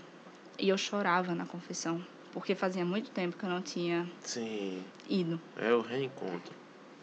Olha, eu costumo dizer que todo esse processo é como a passagem do filho pródigo, Sim, tem tudo que a ver. pega toda aquela riqueza, vai para o mundo, gasta, acha que tá o máximo, sabe? Mas quando ele percebe que ele não tem mais nada, ou que mesmo que ele tivesse toda aquela riqueza, ele ainda não teria nada, ele volta para o pai. Eu estava no mundo, eu estava perdida, eu estava, sabe, uma maior confusão. E quando eu voltei para casa, que foi quando eu cheguei na missa, que eu não podia receber Cristo, que eu olhei assim, eu disse: Eu quero te ter de volta. E ele disse para mim, assim como o pai diz para o filho. Fez a maior festa Sim, sim. e me acolheu. Então, tudo isso é um passo a passo que a gente vai fazendo na caminhada, sabe? E eu me confessei, eu fui em frente, comecei a participar das missas com o Padre Adilson e logo depois teve um retiro com ele, que foi A Nossa Vitória é a Fé. E naquele retiro, foi o primeiro, eu olhava para o Padre Adilson, meu Deus, que vontade de abraçar. Se é sério, se você É uma reação comum, é? É uma reação muito comum. Ô, E, rapaz, de, então... e, de- e de- depois que tem esse primeiro abraço, dizer assim, tem algo diferente nesse abraço. Exatamente. Tem. E aí eu, eu vi ele falando, tudinho, teve um intervalo. E aí, quando teve intervalo, muita gente procura Padre Deus para pedir aconselhamento, se confessar. E nisso, ele estava vindo, eu lembro de Socorro do grupo, Socorro me pegou, foi lá para Padre Adilson, Padre, essa aqui é Bia. Aí ela falou, é filha da misericórdia, jovem. E ela já me nomeou ali. Hum, Eu olhei para ela assim. "Hum?" Aí eu olhei para o padre, ele me deu um abraço, como aquele abraço que eu fui pro grupo. Sabe, acolheu, Sei. apertou assim. E eu olhei no fundo do olho dele e ele deu as boas-vindas e me chamou de filha. E foi nisso que eu disse: é aqui o meu lugar, tô em casa, não vou sair mais, tá ele tudo certo. chancelou ali a sua, né, o seu lugar. Uma jovem, alguma uma dúvida, jovem acabou. no meio de esse grupo de oração é de um pessoal mais velho. Isso, isso. Veja que Sim. situação inusitada, porque que você assim, foi, né, esse. encontrar com jovens, conviver com jovens, estar com um grupo de oração jovem, graças a Deus é o que a gente vê aí, isso é tão importante. Mas você já imaginou uma jovem no meio de um pessoal tudo mais velho, um grupo de Um grupo oração mais só adulto, com né? pessoal adulto, né? E mesmo assim, Que maravilha, Ela mesmo assim você se sentiu acolhida, se sentiu pertença Nossa, ali, eu né, dizia irmã? pro meu pai assim, pai, eu quero ir direto, é o grupo das senhorias mais lindas e fofas que eu já vi. E que tem uma vivência, sabe? Quando elas falavam os testemunhos dela, eu dizia, caramba, eu, não, eu tão jovem escutando isso, eu posso aprender para lá na frente, quando eu formar a minha família, quando eu tiver os meus filhos, eu já fui pensando, sabe? Eu poder construir uma vida fundada no amor de Cristo. Naquilo que eu sei que meu filho, ele vai carregar com ele a essência que hoje eu tô tendo aqui entendeu? Então eu já fui montando. Então foi muito importante para mim participar desse grupo eh, dessa forma, entende? E eu acho que por isso que Deus foi mostrando tudo, deixando eu passar por alguns momentos, porque no, eu precisava amadurecer na vida, passar por essa caminhada dura, para lá na frente eu receber a graça e ter a maturidade de entender que era a graça. Porque se ele tivesse me dado lá atrás isso, talvez eu não tivesse. Eu, talvez não, com certeza eu não ia ter a maturidade que eu tenho hoje. Uhum. E eu digo isso também porque meu pai, no final de 2019, ele disse para mim que eu estava diferente e que eu tinha avançado em várias questões. Como assim? Você deve se perguntar. Na questão da casa, de estar tratando diferente, de estar falando diferente, de ter realmente Sei. amadurecido. E também no grupo. Ele percebeu como foi importante. E para ele, eu vi no olho dele o orgulho e o amor que ele tinha por mim. Assim como eu vejo na minha mãe. Entende? E essa relação de vocês, é, Bia, ficou tranquila assim, sem forçação. Sempre muito sem... tranquila. Meu eles pai... lá com a, a questão deles lá, com a Sim, fé deles, você porque cá assim, e é, tudo andando em harmonia. Porque assim, antes de tudo, eles eram fundados na religião católica. Sim, então ele sim. compreende tudo aquilo que eu estou Sim, vivendo. sim. Se ele hoje não está vivenciando isso, mas ele está em paz no coração dele com isso, ele compreende mesmo assim o que a filha dele está fazendo e que é certo e bom. Então a gente em casa compartilha da palavra algumas vezes, não são todas, mas algumas. E ele ele fala com muita seriedade, ele sempre fala do amor de Deus, ele lembra a gente de orar. Eu acho a coisa mais linda quando eu vou sair, meu pai diz assim: "Deus te abençoe e Jesus te acompanhe". Isso desde que eu sou pequena, sabe? Ele comigo meu irmão. Minha mãe também, Deus te abençoe, minha filha. Então, é algo que o amor, ele está sempre todo. Se a gente está com Deus e o amor está ali, sempre vai estar no caminho certo. Se a gente está dividindo a mesma palavra, se a gente está compreendendo aquilo que Deus diz, de amar um ao outro, os mandamentos, tudinho, a gente está na mesma essência, Uhum. né? Mesmo que ainda Entendi. separados por questão de religião. Mas o Deus é único. E, quem sabe, em algum momento também toque o coração dele de uma forma diferente, Sim, né? Como sim. tocou o meu, Aham. como toca o do meu irmão, entende? Então meu pai nesse sentido sempre foi dessa forma. E naquele, naquele momento ali, é, já existia essa questão da misericórdia jovem, que acho que foi Tereza, né, que falou? Ou ela já deu um, um- Ela deu uma profetizada ali? Foi, Foi, como foi socorro. Socorro. Então, foi socorro, ela sempre tem muito disso, sabe? Eu admiro muito ela, o jeito que ela fala as coisas. E eu acho que ali ela não teria percebido ainda. Eu nunca fiz essa pergunta a ela, mas o modo como ela falou foi tão assim que eu vi, é, como ela estava falando, que parecia mesmo o Espírito Santo falando. Tipo, padre, se liga que aqui também é filho da misericórdia jovem, vai ser aqui em Recife. E eu acho que no coração do padre já tinha esse desejo, né? E o que aconteceu? É, aos poucos eu fui continuando minha caminhada no grupo. E passava pela minha cabeça assim um grupo jovem, mas eu pensava, só eu, sabe? Hum, E aí chegou 2020, chegou a pandemia, foi. o aí- grupo ficou online. No final de 2020, eu recebi um convite que eu digo assim, obra de Deus. Porque eu comecei a avançar mais nos estudos da palavra também, no Diário de Santa Faustina, eu conhecia do grupo, aí eu quis me aprofundar mais. Cal começou formação online, o que abastecia muito a gente, muito, muito. Isso do viver mesmo. E aí, Adriano, que também é um FMJ, começou a participar dessas reuniões. E eu vi a Adriana, ué, tem outro jovem, gente. Eu pensava que era só eu. e aí, Cal comentou de Adriano, Regina também comentou. E aí, aos poucos, foi dando, tipo, ah, Adriana, essa é Bia, Bia, essa é Adriana. E a gente foi, sabe aquilo lá, vai ter uma coisa diferente. Eu sentia no meu coração e logo depois eu soube que ele também sentia no dele. Só que Adriano, ele tinha uma vivência, né, do FMJ bem antes. É, o Adriano ele foi ele foi tão interessante porque assim os filhos da misericórdia jovens, já que a gente entrou no assunto, Sim. é, a, em 2008 começaram os filhos da misericórdia e até então era filhos da misericórdia.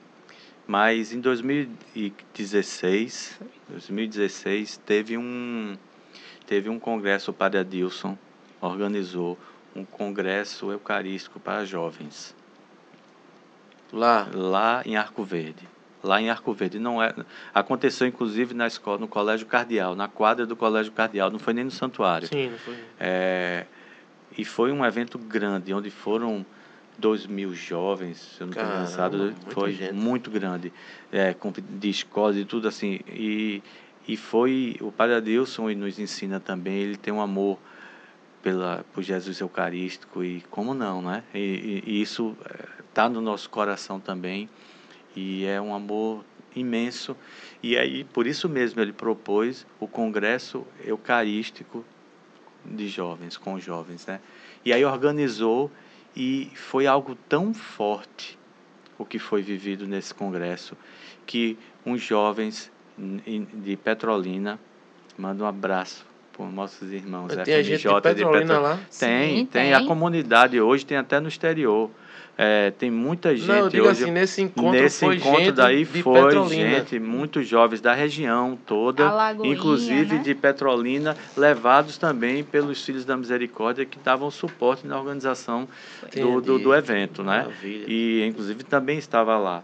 E aí esses jovens foram tão tocados, voltando para casa, disseram: e por que, que a gente não faz os filhos da misericórdia jovem? Eita, olha aí.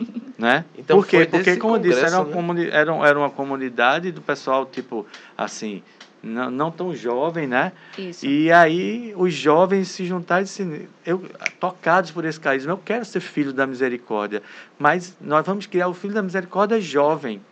E isso daí, ó, o Padre Adilson também tem um amor imenso para os jovens, ele, ele trabalha lá já há muitos e muitos anos, não é? Hoje é como um conselheiro do Colégio Cardeal, então ele forma os jovens. É, era até uma das missões também, ele como pároco da cidade, conhece as famílias, conhece os jovens e tudo, e cuida, ele como era diretor da escola, conversava, dava os carões quando ele tem que dar, Senta porque ele é calçada, brabo também, viu?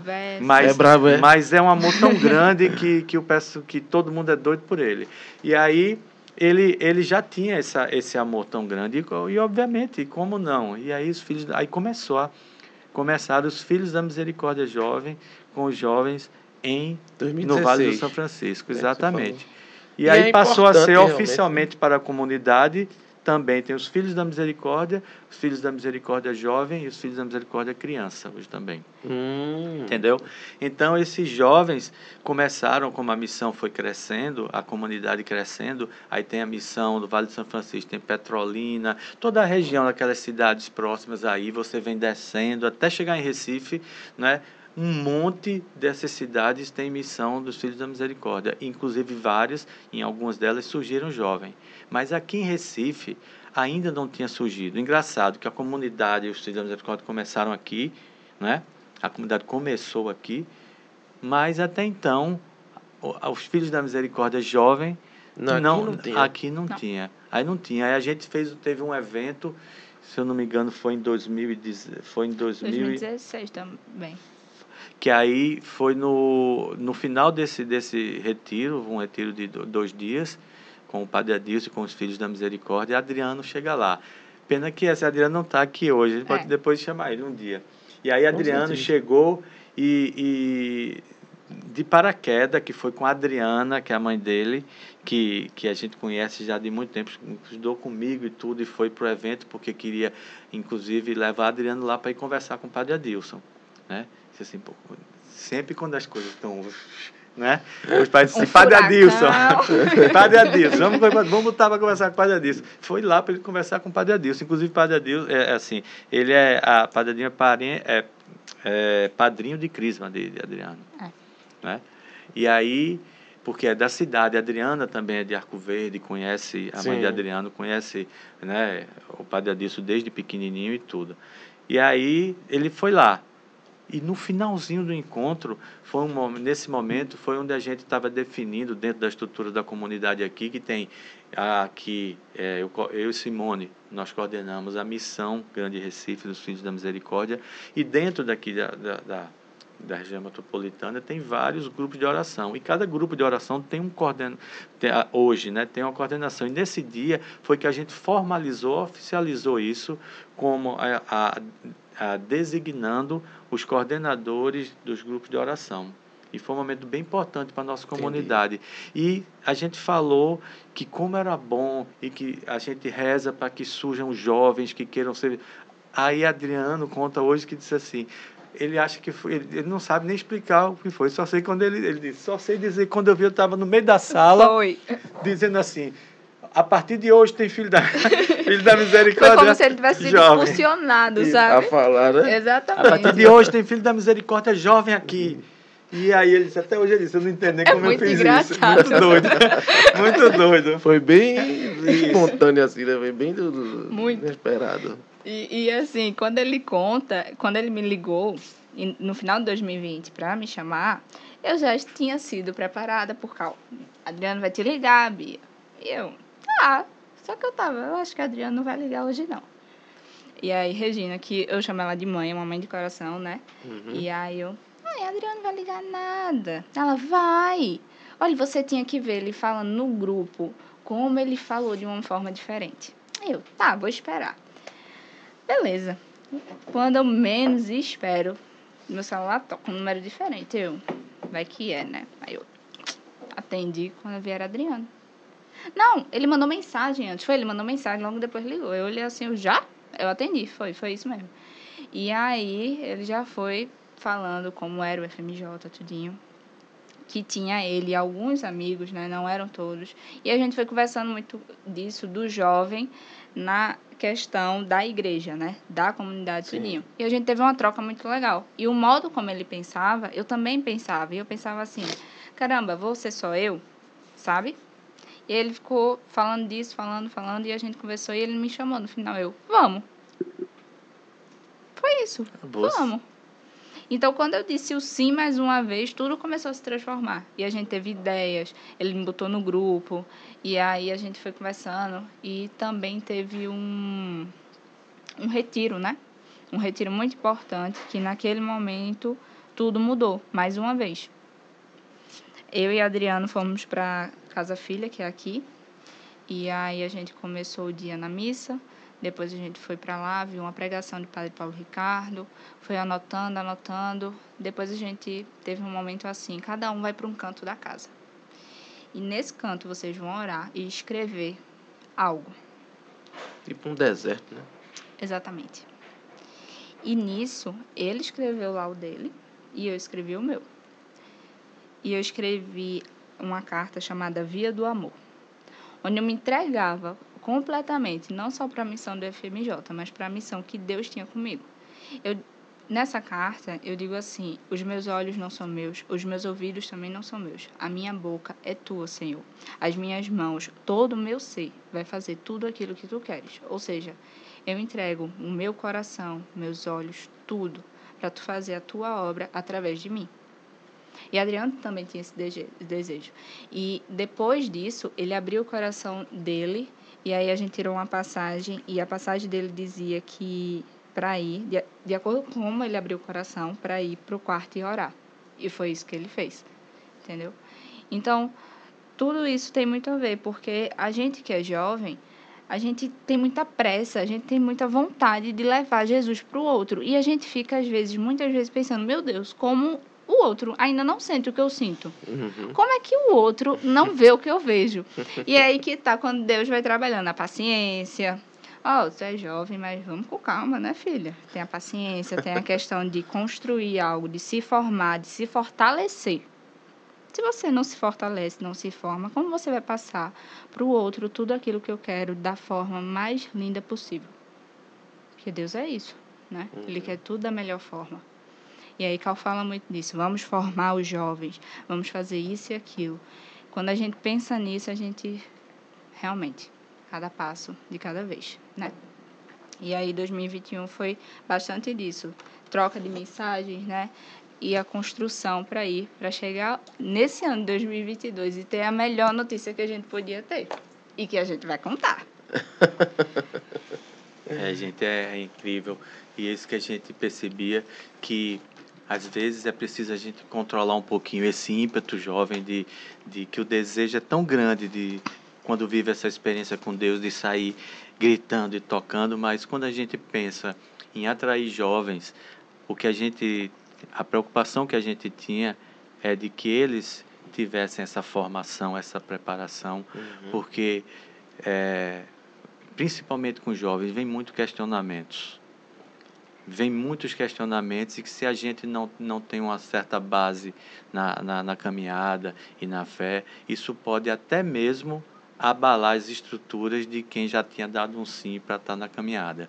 Então, uma Verdade. das coisas que a gente, dentro da comunidade aqui, conversou e quando a gente percebeu o sim de Adriano, o sim de Bia, que Deus estava colocando na nossa comunidade verdadeiras joias que precisavam ser lapidadas, preparadas, entendeu? No tempo para missão para a qual eles foram chamados. Então a gente precisou segurar um pouquinho o desejo né, de, de, lançar, de lançar as redes de imediato, de começar a fazer missão, porque a gente trabalha muito a questão do carisma, do nosso carisma, que o da carisma da comunidade, que é a misericórdia, e que ficou tão evidente na, nas partilhas que a gente teve aqui. O, o primeiro deles é o abraço de acolhida, que é a misericórdia é o abraço do, do, do pai que abraça o filho Sim. pródigo que volta, a alegria da, do, do pastor que reencontra a ovelha perdida, que misericórdia é alegria misericórdia e alegria. O engraçado é que quando eu vi esse nome, tive os primeiros contatos com o Filho da Misericórdia, já partilhei com os meninos há muito tempo lá atrás, que eu disse, engraçado, eu já nas minhas coisas do mundo, quando vi Filho da Misericórdia, nem gostei do nome. Porque, tu acredita? Aí eu disse, poxa, não gostei porque eu associava misericórdia como se fosse aquele miserável que clama, misericórdia, sim, não sim. sei o que, uma coisa para quem está no mundo, né? dizendo assim, oxe, eu vou, né? Não quero nem me juntar com, com, com pessoal exposto ao sofredor, esse pessoal para baixo, não sei o quê. É Besteira, visão, né? eu não tinha a tá... mínima ideia do que é, era a misericórdia. Exato. A mínima ideia. Um dia desses mesmo a gente estava falando, é, eu fui pregar lá para um pro grupo Nossa Senhora da Imaculada Conceição de Boa que eles tinham chamado para falar da misericórdia e tudo.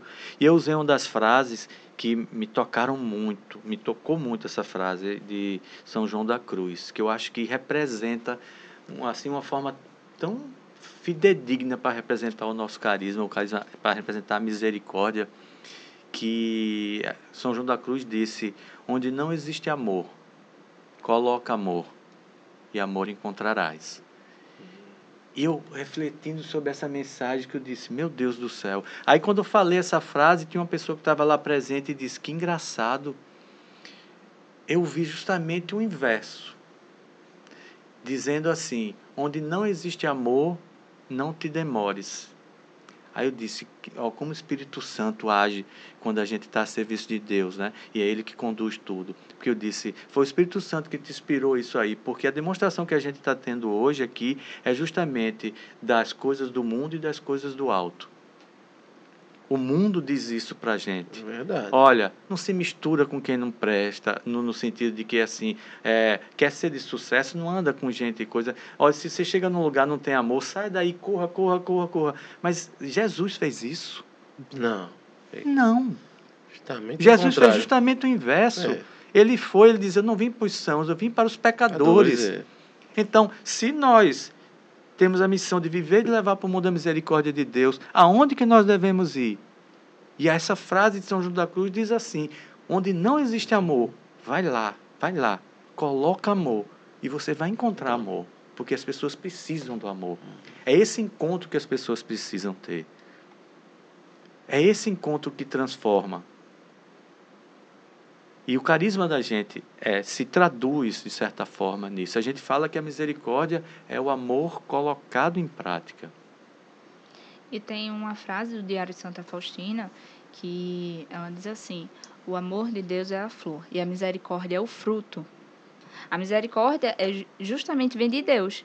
E se Deus é o próprio amor, como o Cal disse, onde não tem amor, ou seja, onde não tem Deus, coloque ele. Isso. Coloque, porque vai frutificar. Vai frutificar o quê? A misericórdia, a compaixão, tudo aquilo que ele quer derramar na gente.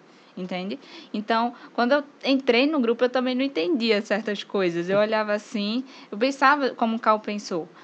A misericórdia, aquele povo deve orar de tal forma. Mas quando eu realmente entrei, eu vi, é completamente ao contrário. É tanto amor, tanto amor, que a gente se vai se preenchendo tanto, vai enchendo tanto, vai vivendo tanto, que a gente, às vezes sem perceber, derrama no outro. Sem perceber. Sabe? A gente transborda aquilo. A gente olha para a pessoa e ela vê algo diferente. E aí que tá. A gente quer isso, quer que o outro não veja a mim, mas veja o próprio Cristo. Veja assim, Cristo é isso, ele é amor, ele é misericórdia. Aquela pessoa está falando de uma forma tão diferente. Eu nunca senti isso. Como é que eu posso sentir isso? Como é que eu posso viver isso? Uhum. E muita gente, quando chega no grupo, sente isso, né? Quando tem as reuniões, tudinho no final. Eu não pensava assim, como essa senhora falou. Eu não pensava assim. Eu vi justamente ao contrário. Que é como o qual disse. Mostra ao contrário. Mas a verdade é só uma. O caminho, a verdade e a vida é apenas um. Entende? Eu lembrei, falando disso daí, Hum. desse abraço, é, Jorge, né? Jorgito, eu, é como se fosse um filho para mim. É, ele dá dois do meu tamanho, grandão. Ele caminha hoje com os meninos na, na, na comunidade Deus Conosco. Eu mando um abraço para você, Jorgito, filho amado. Sim. E com o Tiaguinho lá, com o Bruno, com, com o João, com Carol, Priscila, não é? com, com, com Tita, todo mundo. Esses são os fundantes lá da comunidade. Eu mando um abraço muito carinhoso. E aí Jorge disse assim, eu, eu nunca vi em lugar nenhum acolhida como a de vocês, dos Filhos da Misericórdia, porque Jorge começou a frequentar e chegou lá, aquele cara daquele tamanhão, a gente foi lá dar aquele abraço, Abraço. porque olha, é, é o que a gente de verdade sente, esse amor de chegar e de receber, venha e num abraço ter certeza que naquele abraço a pessoa vai sentir essa acolhida de Deus abraçando ela. Com certeza vai mesmo. E Faz que- muita diferença. E que desarma, desarma, Desarma, tudo, sabe? desarma. A pessoa. Tinha gente que, que chega, ficava dura assim, sabe? Com a reação sem, assim, rea- depois, sem reação, né? Depois- sem- depois a, a, amolece, porque é o carisma da gente. É o carisma, como tem tantos outros das outras comunidades tão belos, né? Como eu volto a dizer aqui, o Tiaguinho que citou, de, de, de reacender né, a- a- as vocações dos, cora, dos corações eleitos de Deus e tudo. Né? A gente vê co- a- o carisma do Shalom, né, do, do, dos nossos irmãos da comunidade Porta Filha, que a gente ama demais. Manda um beijo bem grande Tiveram Rodriguinho para vocês. É, são, são irmãos, vivem lá também com o Padre Adilson, vivem lá no santuário, né? E a- até ajudam, às, às vezes, a gente, que a gente tem a missa votiva da misericórdia toda primeira segunda-feira de cada mês, aqui em Boa Viagem, com o Padre Uhum. Adilson vem celebrar aqui. Né? Entre tantos outros eventos, a gente vai ter a Festa da Misericórdia, os meninos da Porta Fide, um dos dias que vai ter os jovens lá, eles vão estar lá ajudando, vai ter missionário Shalom, vai ter a, Festa da Misericórdia, a programação é maravilhosa, a gente vai dizer Oh, aí para vocês. Maravilha. Então é, é uma graça, uma grande graça. Vamos falar um pouco da, dessa estrutura do, do, dos Filhos da Misericórdia hoje aqui. A gente falou do. Falamos aí do Misericórdia Jovem, né? Sim. Como é que tá hoje aqui a missão Recife? Como é que, como é que tá a questão da, da casa de missão? Como é que tem? Como é a rotina? Encontros? Programação? Vamos falar um pouco disso para o pessoal ficar por Pronto. dentro. Maravilha. É, como a gente falou, a comunidade cresceu demais. A gente tem Filhos da Misericórdia, missões espalhadas em várias cidades, vários estados do Brasil, inclusive no exterior também tem Filhos da Misericórdia, lá nos Estados Unidos. Tem E lá também? Tem, tem Oh, lá também maravilha. em Framingham, nos- lá. E aqui, ah, trazendo para aqui para a Missão Grande Recife, né? A gente tem a, a casa de missão, Que que é fica a, a nossa que a gente chama a casa filha. Ela comentou que é a casa filha porque a gente chama o santuário de Que é casa mãe, né? de casa Sim, sim, mãe. sim. Se tem uma, uma casa da comunidade aqui na missão, é uma casa filha. Isso, Tantos é. outros filhos que existem. Então, carinhosamente, a gente chama de casa, Casa filha. filha. Mas é a sede dos Filhos da Misericórdia da Missão Grande Recife. Fica no Cabanga. Cabanga. Fica no Cabanga, na rua, Aonde rua, rua Cabanga? Capitão Temudo, número 56. Como se fosse em, quase embaixo ali do viaduto que vai descendo, você vindo da Gamenon, Sim, passa, sim. passa no, passa eh, no sentido do, do Cabanga Yacht Club. Não tem Sim. aquele viaduto ali, a casa Tem. fica logo ali embaixo. Hum. E é incrível, incrível como Deus providencia tudo e o motivo que Ele mandou a gente para lá. Ali tem uma comunidade muito carente, a comunidade da Via Sul. Tem É, o pessoal que mora ali isso. no- no- na linha do metrô ali, né? É, exatamente, Exatamente. exatamente. Nossos, nossos vizinhos, que essa casa filha específica, a gente foi enviado em missão para essa comunidade dali do entorno. E todas as nossas ações né, são voltadas para essa comunidade. A gente tem os grupos de oração, como por exemplo, Bia entrou num grupo de oração dos Filhos da Misericórdia lá em Candeias. Não é porque os, a estrutura nossa que a gente tem, as missões, tem a casa de missão, não ainda em todas as, as cidades, mas em, em várias, a gente tem Petrolina, tem Macaparana, Aham. né? Eu mando, inclusive, um abraço bem grande para a Kilma e Flávio, que coordenam lá em, em, em Macaparana também. E não poderia nem citar todos, que são várias cidades. E a gente tem essas casas de missão e tem em todas elas, além dos Filhos da Misericórdia Jovem, lá em Arco Verde, algumas têm crianças, mas tem os grupos de oração. que os grupos de oração são espalhados, pelas paróquias. exatamente. Hum. Pela, alguns funcionam exatamente nas paróquias mesmo, outros em alguns locais, tipo a casa de uma pessoa e tudo. Porque o grupo Sim. de oração é justamente para a nossa comunidade uma forma de promover que as pessoas, através daquele, daquele momento, digo, no grupo de oração, tenham encontros com Deus e na nossa comunidade com o carisma da misericórdia conheçam a misericórdia de Deus. E dali possam ser tocados e seguir para fazer a vontade de Deus. Se é para caminhar conosco na, caminhar, na, na comunidade, vão ser tocados e começam a se comprometer e dizer: Eu quero viver isso, eu quero, e, e né, fazer todo o processo para participar da comunidade. Se não, para ter esse reencontro com Deus e partir para a missão que Deus tem para eles. Como é esse processo, já que você falou, Ecal, como é esse processo hoje para fazer parte dos Filhos da Misericórdia. Existe assim é, é, é, é uma escalada, como tem na, na, nas comunidades a questão de sei, sei lá, vocacional, essas coisas. Não sei se é o mesmo sistema com vocês. Cada uma tem o seu, o seu, jeito, né? Pois é. Você, você falou bem. Cada uma, cada uma tem seu jeito. Tem o seu jeito. É, sua história, não é? A gente vê a nossa a gente olha para a nossa comunidade com um desafio tão grande, Anderson, porque é uma comunidade nova. Né? Sim, se, você, sim. se você for ver assim, começar em 2008 e começar a espalhar, só que na nossa história, é, assim, é, às vezes é um pouco, a gente percebe diferente de uma história que a gente vê em tantas comunidades, de começar com o fundador, poucas pessoas, e se estruturando, se organizando e crescendo. A nossa comunidade, não sei pela urgência do carisma, da misericórdia no mundo, o mundo está tá aí né, gritando para Deus usa uma frase que assim toca muito a gente, que numa das desinformação ele muito emocionado mesmo, que ele parecia que ia arrancar o coração aqui do peito, ele disse: "A humanidade está gritando por socorro". E nós não podemos fazer de conta que não ouvimos esse clamor. Uhum. Né? E dizer: meu, meu coração aqui, minha alma arde de desejo de salvar almas de ir atrás dessas pessoas apresentar Jesus Cristo para que elas sejam salvas. E aí, não sei se por essa urgência do carisma da misericórdia, a gente falar de misericórdia, a gente falar do Diário de Santa Faustina. Santa Faustina, ela, ela nasceu em 1905, faleceu em 1938.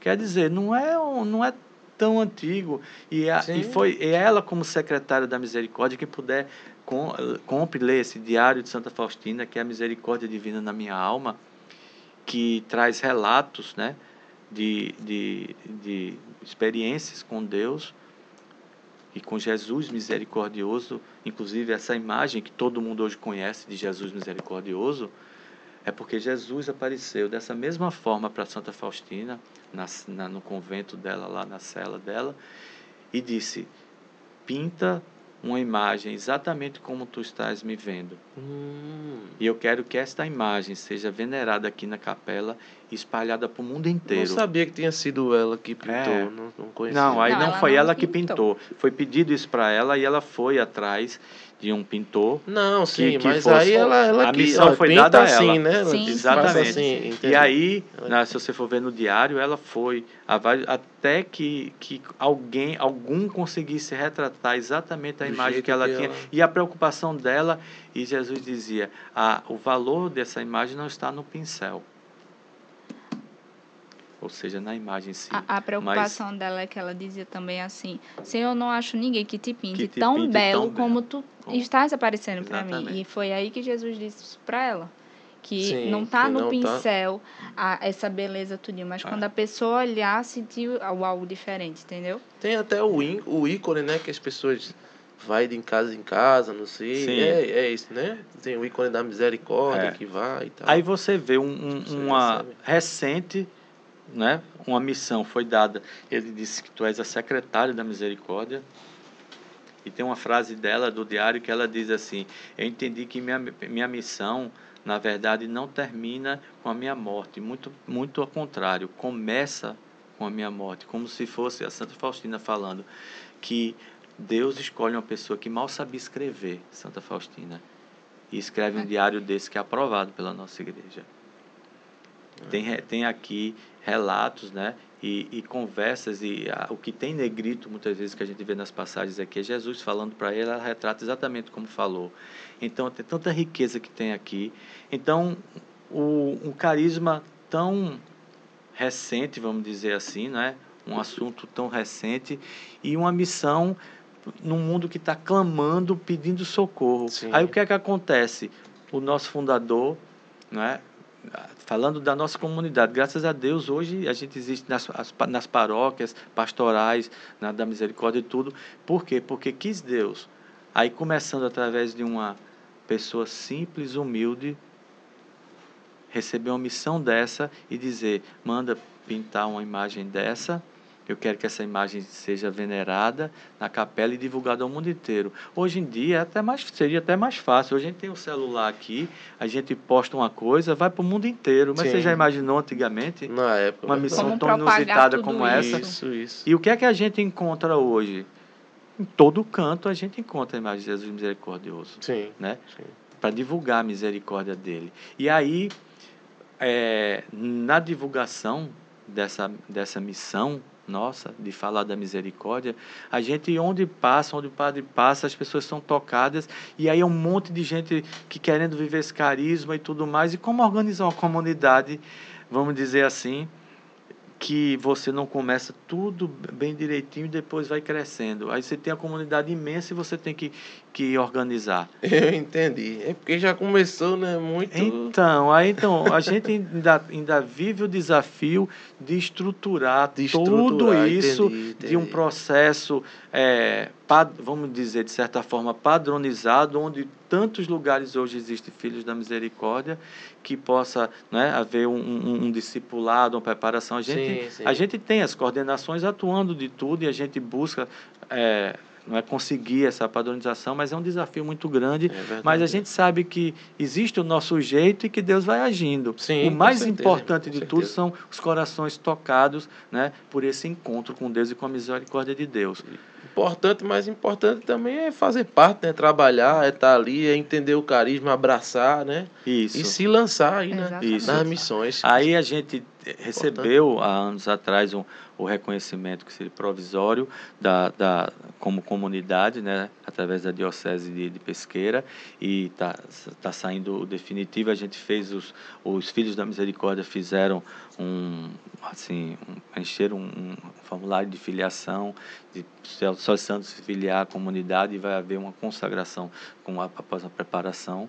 E as pessoas que querem participar, que têm algum encontro com algum filho da misericórdia ou com o carisma e querem participar, começam naturalmente participando do grupo e à medida que a gente todo mundo que está na comunidade sabe, começa a olhar, você vê essa, essa pessoa sim, começa, sim. né? Essa pessoa tá tá, tá vivendo experiências, está sendo tocada, está sendo transformada. Está buscando, né? Está tá buscando, querendo, né? Tá querendo e as pessoas começam a se comprometer. Isso. E a gente tem, uhum. Bia comentou algumas vezes, uma das preocupações é, é a formação, a formação do carisma, a formação sobre a comunidade, e as pessoas vão participando e vão se engajando, entendeu? E assim, é, quer viver essa experiência, quer conhecer desse carisma, né? A gente tem os grupos de oração em Candeias, a gente tem grupos de oração em Boa Viagem. Antes da pandemia, a gente tinha na Zona Norte, lá no Derby, esse grupo deu uma parada, ainda não Só voltou. Só em Boa Viagem tem três grupos, três né? Grupos três grupos de oração, de oração, exatamente. Porque a ideia é que a gente tem vários dias, em vários horários, para que, de acordo com a, com, a, com a disponibilidade das pessoas, essas pessoas possam né, participar e possam ter esse contato. Isso está na, na na internet, assim, no Instagram, por exemplo, a pessoa, sei lá, mora no Janga. Aí quer saber qual é o grupo mais, mais perto próximo, ali né? para ela frequentar. Como é que ela tem acesso a essa informação? A gente tem a, a, as páginas no, no Instagram, por exemplo, a gente tem um grupo de oração, uma coordenação com Karina e César, nossos irmãos amados, manda um abraço bem grande, que aqui de Olinda, a gente tem uma missão aqui em Olinda, do, dos Filhos da Misericórdia. Uhum. Então, assim, a gente tem as páginas no Instagram. Tem a página no Instagram, né? Exatamente. Filhos da Misericórdia, Recife, Filhos da Misericórdia Olinda, Filhos da Misericórdia Vale de São Francisco, Filhos da Misericórdia Macaparana, né? Caruaru e tudo mais. E tem a página da Terra da Misericórdia e a, e a página do Padre Adilson Simões, que é o nosso fundador. Então, onde você vai acessar tanto, tanto tanto www.terradamisericordia.com.br, como na, no Instagram, Terra da Misericórdia, é, Padre Adilson Simões, Filhos da Misericórdia Recife, uhum. Olinda é, e tantos outros aí. E fala com o pessoal, né? E o pessoal Isso. orienta, né? Exatamente. né? Exatamente. Aí vai ter acesso uhum. a onde que encontro é, tantas pessoas de contato para saber os dias dos grupos de oração, os horários. E além disso, também as quintas-feiras, né, na Casa Filha, para conhecer já a sede, também tem reunião, que também Exatamente. leva todo esse carisma. Qual é, o dia? Quinta-feira às sete e meia. Toda quinta-feira. Toda quinta-feira, toda quinta-feira, das sete e meia às nove e meia. Que né? é lá no Cabanga, né? Que é, no Cabanga, exatamente. Rua Capitão Temudo, número 56.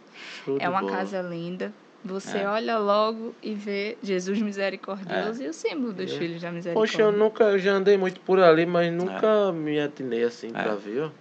Exatamente. É assim, quando a pessoa, naquele caso José Estelita, se você vem vindo do centro, pelo sim. caso José Estelita, Estelita aí vem aquela reta todinha, todinha, você passa embaixo do viaduto. O viaduto que e, vem Em do... vez de pegar para lá para o shopping, você Logo passa embaixo frente, do né? viaduto você viraria direita, só que essa rua é contramão, mas é no final dessa rua. Como se fosse quase colado lá no trilho. Jesus mandou a gente realmente para ali, para cuidar dessa comunidade. E a gente tem vivido experiências incríveis com essa comunidade.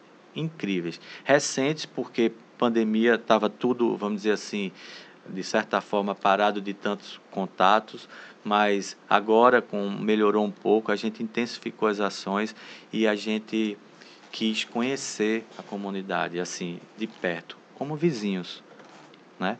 Não como nenhum projeto, vamos dizer que social, muito menos como uma ONG que é nada disso que a gente pretende uhum. ser, mas é, amar amar, porque a misericórdia é o amor colocado em prática. Então a gente é, começou a visitar a comunidade. Primeiro a gente trouxe alguns representantes da nossa casa filha, né? a gente apresentou a comunidade para eles, a gente disse que a gente queria construir um, um, um relacionamento de amizade sim, duradouro sim. e permanente com eles. Não era uma ação pontual, não é uma ação política, não é uma ação mesmo social, é uma ação de amor. A gente quer apresentar Jesus para essas pessoas, a gente quer amar essas pessoas. E a gente começou depois a ir conhecer as duras realidades Dura que a gente mesmo, se reparou ali, ali, na frente. É gente, complicado eu conheço. Complicadíssimo é. mesmo. Coisas que a gente diz, meu Deus, um ser humano não pode, infelizmente, em tantos lugares, né, a gente tem isso. Mas o que mais assim alegrou a gente é que diante de tanta miséria que a gente deparou, a gente foi acolhido com tanto amor. Maravilha. Com tanto amor pelas pessoas, que diz assim, de, de abrir uma, a, a, casa que não tem nada, sabe? De sentar e de conversar e de ficar lá. Olha, como abrir, tem sido enriquecedor para a gente. De abrir não só a casa, mas o coração. Uhum. Entendeu? Uhum. De realmente, como o Cal falou, não são apenas vizinhos, pessoas que estão próximas, mas são amigos, queridos, irmãos, realmente, que abriram tudo para nos receber. Exatamente. Aí a gente entendendo de perto as necessidades de cada um, aí a gente começa a, a, a se mobilizar, a mobilizar amigos, conhecidos, dizendo, pessoal, vamos ajudar alguma coisa. Óbvio que tinha de bar, precisa cesta básica, de tanta coisa. Uhum. Sim, mas assim, não é algo que a gente quer simplesmente chegar como uma ação. A, a gente quer realmente conviver com eles, se aproximar Entendi. e a gente cria padrinhos para cada família, hum, para ir assim, olha, fica aí, vai, vai de perto, né? Conviver com essas pessoas, conversar, como se conversa com vizinhos mesmo, não sim, apenas sim. fazer uma ação dizendo assim, vamos, eles precisam de cesta básica, vamos juntar a cesta básica, faz um mutirão, junta a cesta básica aqui, chega lá, entrega, toma pessoal, isso é maravilhoso, claro, mas a nossa proposta é muito além disso. Uhum. Porque é muito além só disso. a entrega de algo faltaria a nossa essência que é justamente o amor colocado em prática. Entendi. O amor ele vai muito além de você entregar um presente para uma pessoa. Você entrega com dedicação, com tudo. Mas quando você entrega de uma forma diferente, dizendo eu quero estar contigo, eu quero entender as tuas dores, eu quero entender o que se passa e te ajudar, é completamente diferente. O significado ele dá um giro assim, ele muda. Isso, né? Verdade. Isso. E iniciar também é, nesses contatos inserir a comunidade nos projetos que a gente quer desenvolver, porque além desse basicão, vamos dizer, que é indispensável que eles precisam, né, de melhorar com as condições que eles estão morando, de dar uma alimentação e de tudo, mas mais ainda de tentar ensinar a eles algumas coisas que eles possam né, dali tirar o sustento deles. Sim, Porque a misericórdia entendi. restitui a dignidade humana. E um homem, uma mulher que não pode trabalhar, que não pode prover o seu, o seu sustento, isso não é digno para um ser humano. Verdade. Isso não é digno para um ser humano. Por mais que talvez a gente depare com alguém que se acostume a ficar recebendo. Mas isso não é digno para um ser humano. O ser humano é que ele, o digno é que ele possa, do seu suor, do seu sustento, conseguir tudo aquilo que ele Sim. precisa. Existem as, as realidades, tudo bem, pessoas doentes, algumas coisas assim, mas uma pessoa sã.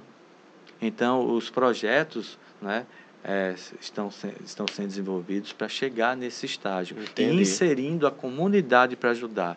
Você tem ideia, por exemplo, um desses encontros que estava com a comunidade lá na Casa Filha, a gente disse assim, olha, a gente quer, por exemplo, começar com projetos de capacitação, por exemplo, aí eu olhei para a dona Cícera, que é uma, uhum. Que é uma, uma moradora de lá, uma senhorinha disse, por exemplo, foi o primeiro contato que tinha com ela, eu não conhecia a dona Cícera ainda.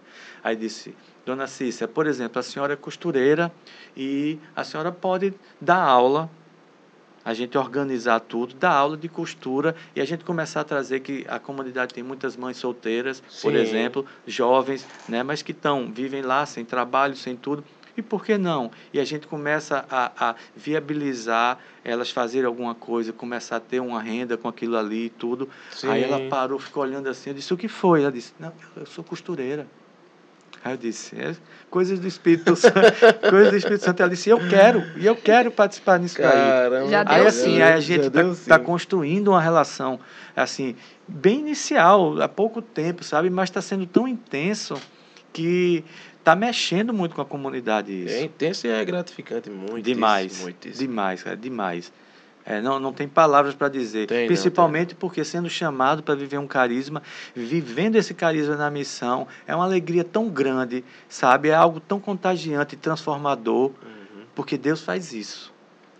Quando Deus chama você para servi-lo, não pense que é apenas porque ele quer alcançar aquelas outras pessoas, não. Ele quer te transformar através dessa missão. Isso é uma coisa muito certa. Basta você liga a televisão, você vê, por exemplo, uma pessoa que diz: "Ah, eu vou eu vou contar histórias para criança tipo no hospital do câncer". Sim. Né? Vou fazer uma missão. A pessoa vê só, se prestou para ir por amor e fazer uma missão. O que é que você ouve dessas pessoas quando vai lá? Dizendo: Meu Deus, eu fui levar a mão, mas quem mais recebeu fui eu. É. Volta transformado. É, é verdade isso. ou não é? É verdade. Quando a gente dá um sim para Deus, Ele, se, por esse chamado, já planejou agir primeiro na nossa vida. E aí, Ele usa a, a forma perfeita dele de chegar da forma que cada um precisa que chegue. Né? Através de Bia, a gente vê os, os familiares dizendo: vá você vê uma pessoa chegar para ela e dizer assim: ah, não, você tem certeza? Provocar ela para dizer: tenho, eu vou.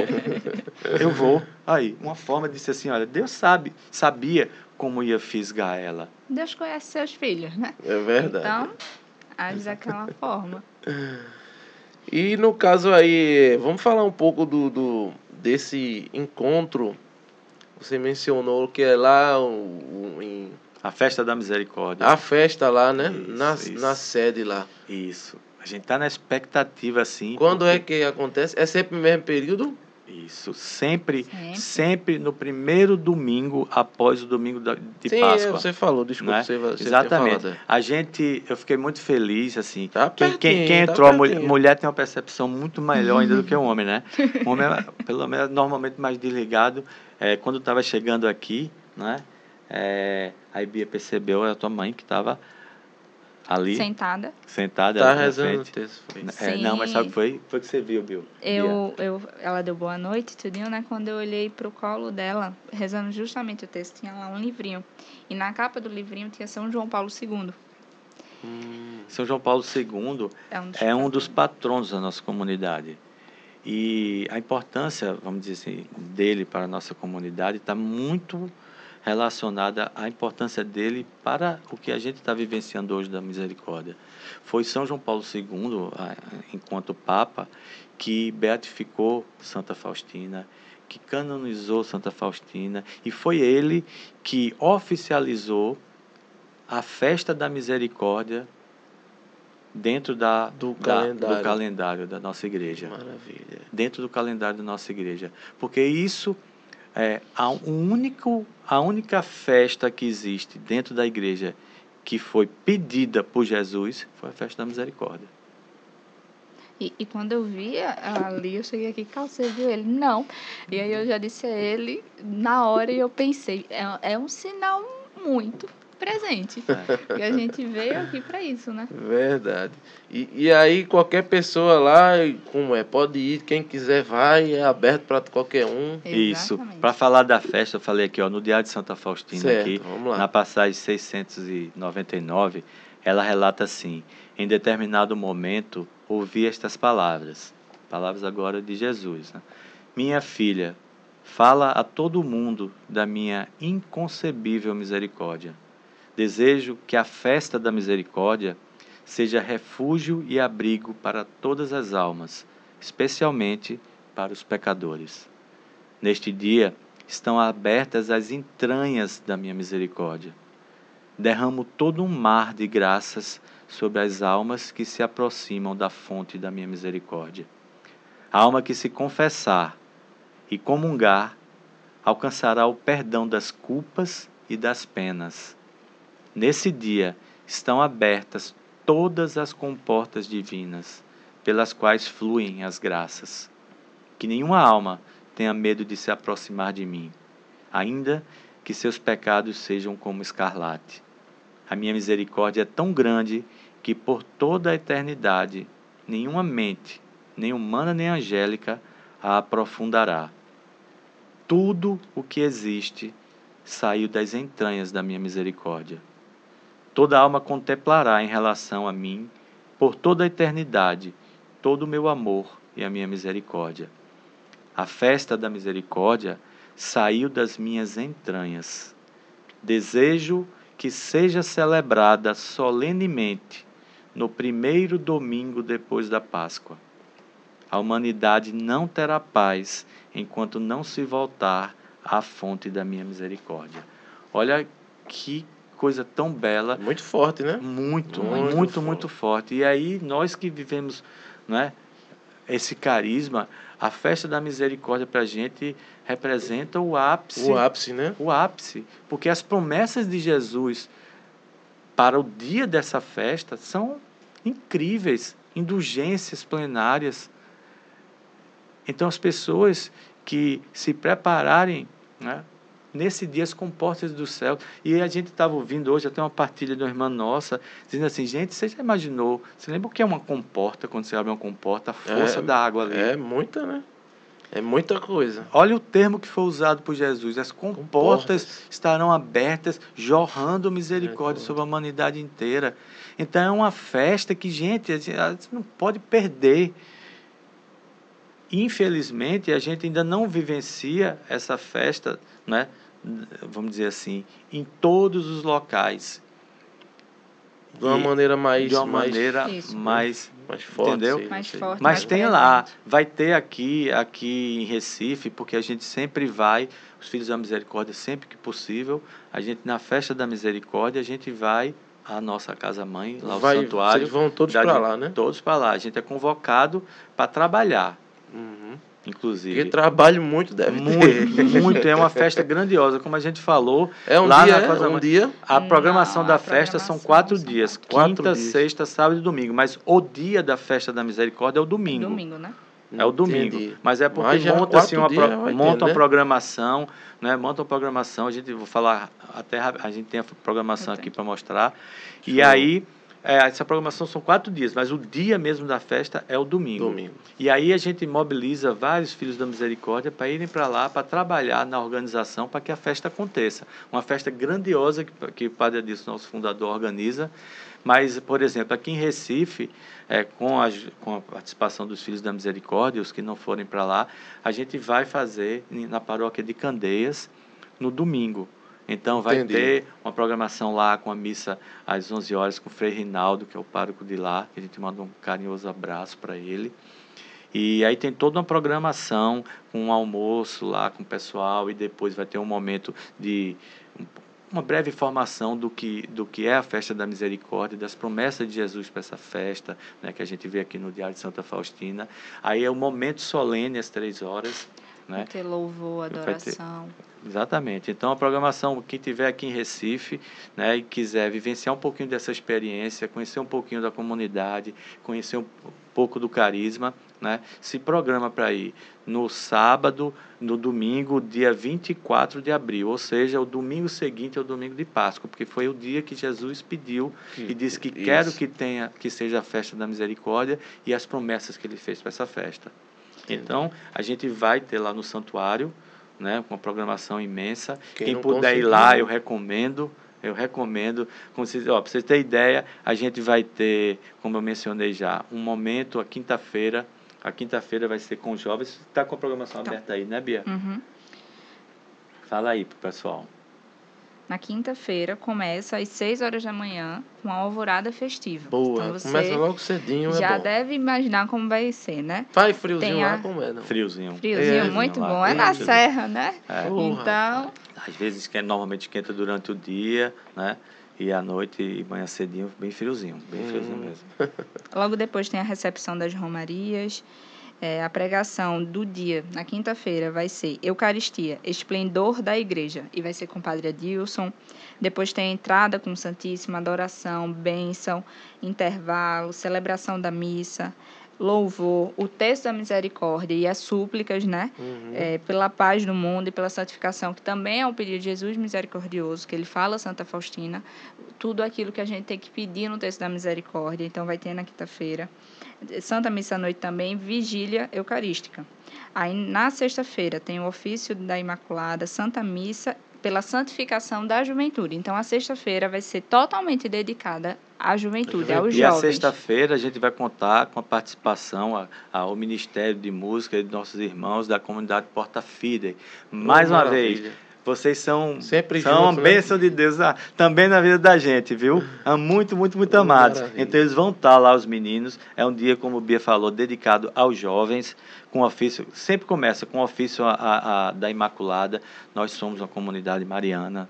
Né, isso assim está sempre presente nas nossas programações e tudo, né? Não há como falar de Jesus sem falar também de Maria. Não, então isso é muito óbvio, tem. né? É. Não tem nem como. Então, vai ter recepção às caravanas, é, é esperado, são esperados é, muitos, muitos jovens, porque a- todas as escolas Só de né, Arco Verde. estão sendo mobilizadas para levar esse já. O padre Dois disse. mil, só dois- de Arco só Verde. de Arco Verde e então, região você ali. deve Ah, imaginar... Aí o padre disse, eu sou louco, é por isso que ele mobiliza a comunidade toda. Ele mobiliza a comunidade toda porque tem que ajudar. Você já imaginou receber ajudar. dois mil jovens? Olha, não são dois mil jovens de grupo de oração de jovens, não, viu? São dois mil jovens do mundo, de escolas e de tudo. De tudo. E que ele, como ele comentou, ele teve aqui na segunda-feira, na primeira segunda do mês, né? Foi. Disse, olha, eu tenho emocionado, ele disse, eu tenho certeza que muitos jovens vão ser tocados e transformados nesse Ele, encontro. ele falou Oh, algo que glória. mexeu muito comigo. Ele disse assim, que ia chamar esses dois mil jovens, que ia fazer uma pregação e que depois que finalizasse essa pregação ia expor o Santíssimo. E que naquele momento ele falou com tanta certeza que eu sei que vai. Ele disse, Eu também. Confio. muitos jovens vão se ajoelhar diante e vão mudar, vão ser transformados. Ah, e ele lindo, disse outra coisa Profetizou. muito, muito linda. Que esses jovens são ouros. Ouro de Deus. Uhum. E que não se pode entregar o ouro ao bandido, que é justamente o mundo, o Sim, inimigo. sim. E ele disse que quer resgatar isso. Então, quando ele falou disso, ele está tratando esses jovens como pedras preciosas. E que ele quer Que aquelas pedras são. junto dele, junto de Jesus. Imagina. Me tocou muito, muito, muito. Exatamente. Aí vem a pregação, Eucaristia, Deus conosco, é, adoração, testemunhos, intervalo, Santa Missa e almoço, recepção aos jovens, pregação.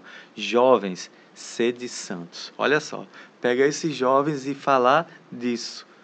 Os jovens que estão no mundo e vão ser tocados, eu vi, jovens, sede, Sede santos. santos. Olha o convite.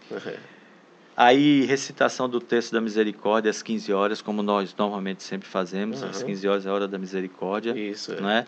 É, depois, adoração ao Santíssimo Sacramento, às 17 vai ter um intervalo, um lanche para esses jovens todos. Aí o padre disse: Olha, não se preocupe que eu vou já providenciei uma sopa para todo mundo. Aí, aí ele disse: Aí depois vem me dizer: Padre, jovem não gosta de sopa, não. Tá bom, vai ser cachorro quente e refrigerante. Agora tem que pedir ajuda. Aí pediu ajuda, mobilizou, graças a Deus já conseguiu Já tudo para dois mil jovens. Para dois mil jovens. Aí, a- às 20 horas, no encerramento, vai ser um show com os missionários Shalom. Ô, maravilha. É. Que Sim. maravilha, né? É. É, muito, são muito bons. Eles vão estar detalhe- aqui no dia 20 agora, né? Que é o aniversário da, da Shalom Recife. Pronto. Eles vão estar aqui também. Aí. E depois vão para a terra. E um detalhe que ele disse, é o palco profissional. Ele disse, o palco do mundo, todo mundo faz show grande, tudinho. Por que não fazer o mesmo para Jesus, para esses jovens seres É, É, o tocados, né? pensamento é esse. E exatamente. aí Tem que ele teve mesmo, toda a vontade. Então você pode ter certeza que vai ser a coisa Para mais Deus linda. o melhor. É Para Deus o melhor. Pra disse, Deus mas o melhor. você É, faz se um o- palco se o tão grande. Ele disse, se fosse uma festa do mundo, não É. ia ser assim. Então é um palco imenso. A gente endoida pra, porque não tem, não, tipo assim, não a gente a comunidade não recebe recursos internos. Sim, Tudo é sim. providência divina. É isso, então é. a gente se mobiliza, a gente faz rifa, Corre a gente faz aquilo. e Aí ele até, ele até disse na missa, quando teve aqui, que ele falou assim: só está faltando porque as passagens do pessoal e tudo que a gente ainda não conseguiu. quiser Vamos se mobilizar. E tome rifa pra gente e a gente sai correndo, mobilizando e evangelizando. E é muito interessante. E a- o término, o ápice aí, é a bênção do Santíssimo, depois do show. Esse aí é do do show. sábado, Esse né? é Esse da é da sexta-feira. sexta-feira. Ah, da, da sexta ainda. sexta-feira. é da sexta. falar do Sexta sábado. Sábado é o É. dia dedicado às crianças. Isso. Ah, é? Primeiro vem os jovens, depois vem as crianças e também as comunidades rurais, né? Todo aquele pessoal do sítio, da zona Ah. rural ali perto da Serra das Jaras vai ter um momento. Aí começa com o ofício da Imaculada, depois tem Santa Missa pela santificação das crianças, recepção com as crianças, vai ter animação, brincadeira, tudinho. E aí ele até disse na missa e tá aqui também na programação que ele vai contar historinhas. Era uma vez. E aí ele vai fazer todo um contexto, um, sentar. homem chamado Jesus, né? Um homem ele- chamado Jesus que já com essas coisas de teatro, disse, eu gosto disso, eu sei fazer isso. Disse, eu, eu vou fazer, vou contar história para essas crianças. Falei, e vai tocar essas crianças. Maravilha. Aí depois vai ter um intervalo, celebração da palavra para as crianças. Então vai ser um modo todo especial para elas, para elas entenderem, Todo né? voltado mesmo, né? Exatamente. Aí depois tem o encerramento das crianças na parte da manhã e aí começa a parte dos das pessoas da zona rural, né? Aí vai ter eh, Santa Missa novamente, almoço, um reencontro, animação e louvor, o texto da misericórdia, bênção do Santíssimo e o encerramento mais uma vez. E de noite vai ter uma missa especial para essas pessoas da zona rural e a quermesse e música ao vivo. Então vai ser toda a programação especial. E aí o dia, Domingo. o ápice é o domingo, né? É, depois veio uma programação dessa já foi maravilhosa. Rapaz, é, é. E o domingo, que é assim, as, as grandes o domingo, vamos dizer, as grandes promessas, né, de Jesus é justamente para esse dia. Isso o é. dia da festa da misericórdia. Já não basta tudo que vai acontecer, né, durante todos esse esse domingo. É muita graça. começa logo com a, receber. começa logo com a alvorada festiva às 5 horas da manhã. Olha aí. Às Vai 5 horas da manhã, a gente mesmo. que, Vai que dar tá lá certo. no santuário, a gente acorda com os fogos. 5 horas da manhã. Muitas vezes foi dormir tarde, trabalhando, organizando as coisas, tá moído, 5 horas da manhã. Prá, prá, prá, prá, prá, prá. Já é o sinal que, ó, levanta, e vamos, levanta, vamos trabalhar, que é o dia, é o dia, que é o dia do domingo, é a festa do domingo da festa da misericórdia. Aí rezamos o ofício da Imaculada Conceição, Santa Missa para os voluntários e para a comunidade e os servos. Por quê? Porque durante esse dia a gente está, assim, todo mundo trabalhando em muita coisa. Vai ter a missa depois, que é para o público que é convocado, e muitas vezes a gente não consegue porque está trabalhando e não está participando. Absorver, né? Então, Isso tá, é importante, tá, tá a missa logo no começo, que são para as pessoas que vão trabalhar né, na organização da festa. É, nossos irmãos Edna e Zé Nunes, que são filhos da misericórdia lá de Petrolina, estão à frente da organização dessa festa. Um Sim. carinhoso abraço para vocês, meus irmãos. E assim, óbvio que com toda a comunidade junta, organizando. E aí depois dessa, dessa missa vai ter a abertura solene da festa, às 8 horas. Animação e louvor, às 9 horas entrada solene do Santíssimo Sacramento, oração de cura e libertação. Às 10 horas tem um breve intervalo para começar a missa às 11 horas. E aí depois da Santa Missa tem um almoço e depois um reencontro às 14 horas com animação, louvor, testemunhos.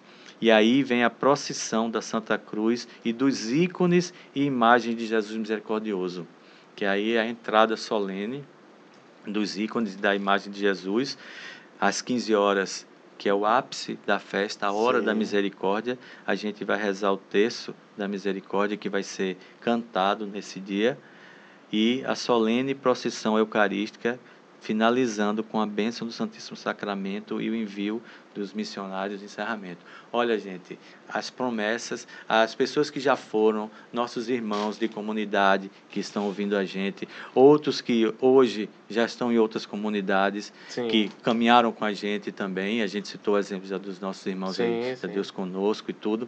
É, cada um tem histórias fortíssimas para contar de experiências que viveram nessa festa. A gente já viveu coisas nessa festa assim, indescritíveis. Eu imagino. Indescritíveis. Incrível, incrível. Olha, gente, quem puder, se programe para ir para lá. Arco Verde lá, o, a, o santuário, ele tem é, hospedagens e tudo, mas é, tem muita gente, Filhos da Misericórdia, que está lá, que está trabalhando e, assim, hoje não tem mais hospedagem lá disponível, mas a, a cidade de Arco Verde tem muitos hotéis, Sim, né? pousada pousadas e, assim, eu recomendo. É porque Faça, é muita gente, né? Não dá para comportar Exatamente. Mundo, né? Faça, se for o caso, um, como a gente chama, um bate e volta. Arco Verde é meio, é, umas, diria que mais ou menos umas três horas de carro, que são 250 quilômetros. Dá para fazer e voltar? Dá, é, mas é cansativo. De repente você pode se programar para ir no sábado, dormir lá e volta domingo à noite. Mas né? tem um Depois detalhe. da festa. Você vai, quando você volta, volta numa animação tão grande que não sente cansaço, não. Ah, pode é, ir e voltar. Volta cheio, Mas né? sempre É incrível. com, com a prudência, né? Se você se sentir cansado logo depois da festa, realmente pode voltar no outro dia, descansar É, um pouco. isso, né? pode, né? Então, mas é, mas é sério, você Agora vai se e volta prepare diferente. para enfrentar uma multidão. É. Uma multidão. O engarrafamento na zona rural. né? É, é incrível. É incrível ao ponto de que, por exemplo, quem está na cidade, se, se deixar para subir tarde, é, demora demais, porque como são, é uma estrada de que ah, uma parte só que ela é calçada, né, mais ou menos uns quantos quilômetros? 5 quilômetros de subida, vamos dizer assim. E uma parte é, é- é de calçamento, outra parte não. Mas assim, ela não é uma estrada muito longa, principalmente quando chega no santuário. Então os ônibus quando chegam tem um estacionamento imenso. Tem umas fotos que a gente tira das festas assim que é um, um, um- um- assim, uma quantidade imensa de ônibus. Uhum. Né? Então, assim, quando chega para o pessoal descer e para subir, então, assim, gera um engarrafamento mesmo. Ele diz, é o único lugar onde existe engarrafamento na zona rural.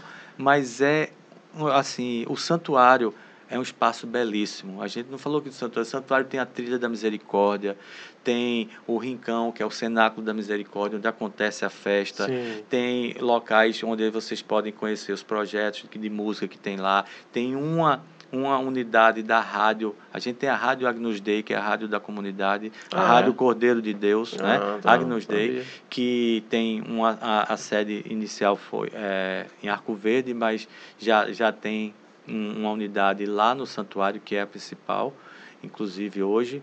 Então, diariamente tem os programas da Rádio Agnus Dei 106.7 e assim, é, todo Mas é uma rádio aqui. então, Pega, aqui é, pega aplicativo, pelo né? aplicativo. Ah, né? pelo aplicativo. Pelo aplicativo pega. Rádio É, Agnus pronto, Dei, pega. você conhece, aí você vai ter, por exemplo, 7 horas da manhã, de 7 às 8, tem o programa com o Padre Adilson. Bom dia, povo de Deus. É, o próprio Ah. padre É. faz, o, faz o programa, de 7 às 8. Maravilha. Então, depois entra Padre Edson, que é, da, que é de lá de, de Arco Verde, que é com o programa Cairóis, de música e tudo. Então, assim, é, um, pro- é uma rádio 24 horas por dia, 7 dias por semana, 30 dias por mês, exclusivo para Jesus. Evangelizando, né? Para Maravilha. evangelizar, para evangelizar. Aí a Maravilha. gente vê testemunhos nesse programa de, de Bom Dia Povo de Deus com o Padre, sete horas da manhã, as pessoas ligando para a rádio ou passando mensagens dizendo que estão ouvindo na Rússia, Olha. né? na Internet é Inglaterra, maravilha. na Inglaterra, exatamente. Pessoas dizendo assim, eu estou acompanhando e dá testemunho e tudo. Essa gente, que maravilha, que maravilha. A festa é transmitida, não? Sim, Sim. a festa é transmitida No através YouTube? das redes do padre. É, Padre É. Adilson Simões. Se pesquisar no YouTube vai estar lá. sendo Exatamente. transmitida. O Hum, canal do que o canal Padre Adilson Simões no, no YouTube vai estar transmitindo. Transmitindo, né? Transmitindo. Isso. E, inclusive tem missa diária, né? Às 5 da tarde, né, Cláudio? Se não me engano. 5 Isso. da tarde, todos os dias. Ah, tem lá também. no.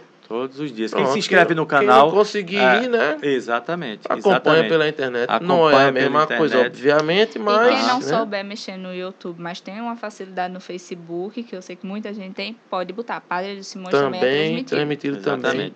E se está aqui em Recife não não pode ir para lá, pode fazer a Também. experiência de ir para Candeias. Candeias, né? Isso. Candeias, não é? É, entra lá na, na página da gente que vai estar usados, mas 11 horas da manhã vai ser a missa. Como é o nome da capela de Candeias? Paróquia Nossa Senhora das Candeias. Vai Nossa, sair ônibus daqui pra lá? né?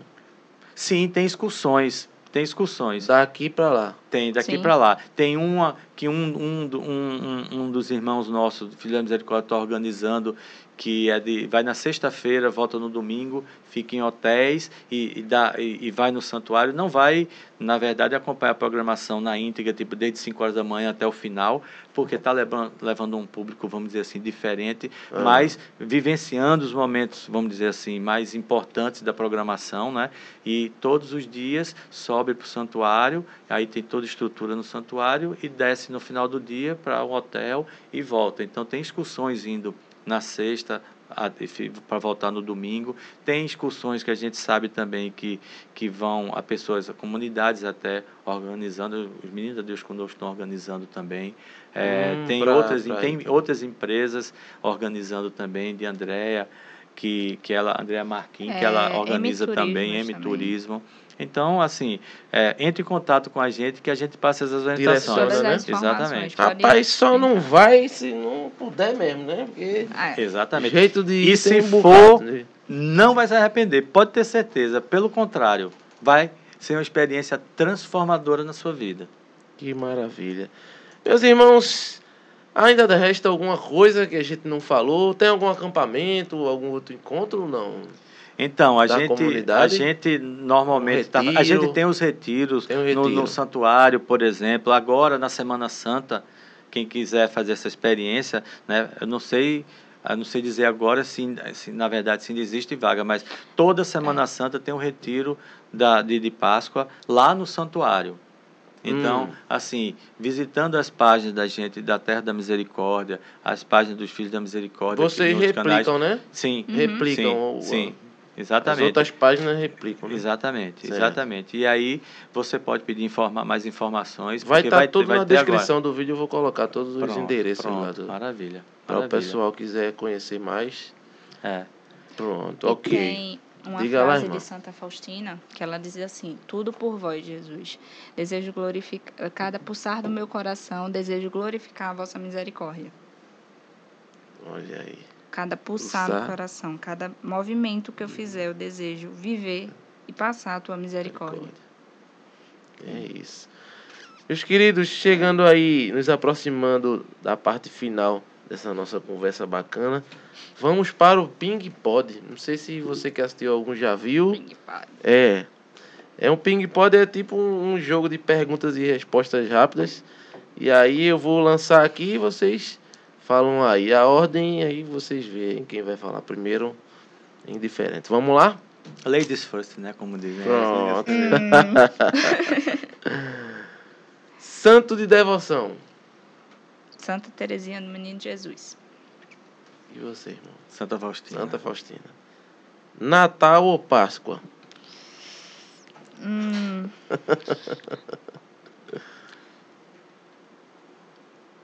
Páscoa. Natal. Que bom, que bom. Fiquei tão feliz com essa resposta.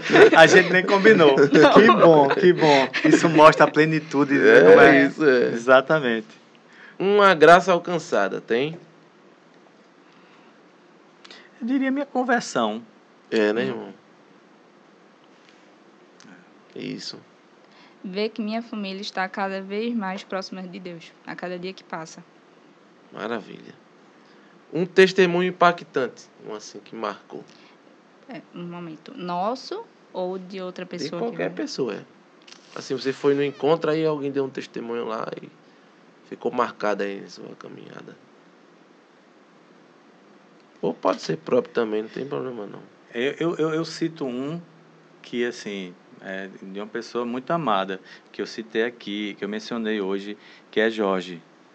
Jorge, é? Jorgito, que é da comunidade Deus Conosco hoje. Que o testemunho dele é, assim, muito forte. Muito forte mesmo. E é algo, assim, de você se alegrar de ver como Deus é maravilhoso. Hum. Que não desiste de ninguém. É o que é grandão que você falou? é, é, ele, né? É, Jorge. Jorge. É, o testemunho dele, né, ele deu inclusive já em vários locais e um, um, uma das vezes, inclusive, num dos nossos eventos que a gente normalmente organiza, que é o Vinde e Vede, que é sempre na, mais ou menos na época do, da festa de Cristo Rei, que é assim lá Ah, pro final então vamos falar desse aí, para não esquecer, né? Quando terminar o Ping Pod, É. vamos falar desse evento. É, isso, isso. Então, assim, esse o testemunho dele, o testemunho Jorge, né? dele é um dos te- testemunhos que, que assim, me marcaram muito pelo, pelo carinho, pelo amor que eu tenho por ele, de ter vivenciado esse processo assim de transformação, apesar de não ter conhecido tudo o, o que antes ele vivia, né? mas de, de ter ouvido depois, no, assim, nas, na convivência e principalmente no testemunho. Foi um testemunho marcante para mim e principalmente por ver ele hoje uma pessoa completamente transformada, já passado tanto tempo, Aham. que mostra que é uma transformação verdadeira de Deus na vida dele. Não foi algo tipo passageiro. Deus seja louvado por tudo. Carinhoso abraço, meu filho. Amado. Tem que chamar Jorge para contar esse testemunho aqui, então, né? Recomendo. Pode chamar chamar. Jorge para Pode cá. chamar. Falar com o Tiaguinho para ele fazer esse meio campo aí. Missão, meu filho, é isso aí. Eu agora, né? É, irmão. Tava pensando Lembrou aqui. aí? E quando o padre Adilson falou do modo, né, da história de vida dele uma vez, eu fiquei pensando, meu Deus, se ele não tivesse dado aquele sim lá atrás, se ele não tivesse mudado a vida dele toda, Uhum. provavelmente Deus teria achado outra pessoa para cumprir essa vontade, Verdade. É. né? Mas tinha que ser ele, porque através dele tudo ia ser transformado. Então eu fico imaginando que um sim pode mudar a vida de milhares de pessoas. Milhares de pessoas, é isso. Ah, essa tá fácil, né? Hum. Um padre. Né? Acabei de responder. É. Uma não passagem bíblica.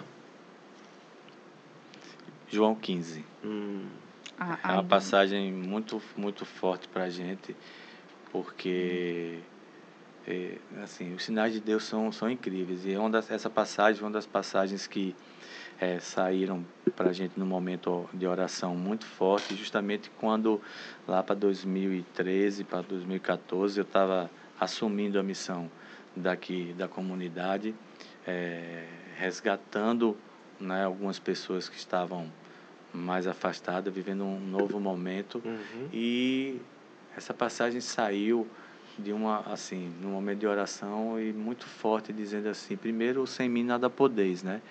E dizendo que da verdadeira videira de quem a gente precisa permanecer ligado a ele, a verdadeira videira para que possamos dar fruto e é uma passagem muito forte por, não por coincidência pelas coisas de Deus. Eu fui pesquisar na época de, do dia 13 de maio de 2000, que foi o dia que o padre Adilson ouviu o chamado para construir um santuário Sim. lá, no, na, na Serra das Varas, dedicado à misericórdia.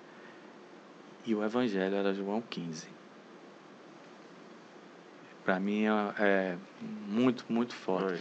Óbvio, poderíamos falar dos, da, da, das parábolas da misericórdia, que tem tudo a ver com o nosso carisma, né? Sim, sim, sim. É, não, é, não tem nem como não, não, não falar Não fazer né? essa E é difícil né? você falar de tudo, da, do, do evangelho, todos, né? Mas eu citaria esse João 15. Certo. Eu também citaria João 15, mas eu vou para amai-vos uns aos outros, como eu vos amei. Também tem a ver com o nosso carisma. Eu usei João 15 em uma pregação que eu fiz, a minha primeira, inclusive, no grupo. Mas amai-vos uns aos outros é, é algo que eu escuto desde criança. Então, que vem desde criancinha eu escutando isso. E eu sempre lembro disso. Então, é a mais Show. Um arrependimento. Acho que você já até falou. O, diga Esse o quê? arrependimento. Eu falei. Falou na sua história. De, Falou. não, de não ter se entregado antes, Ah. né?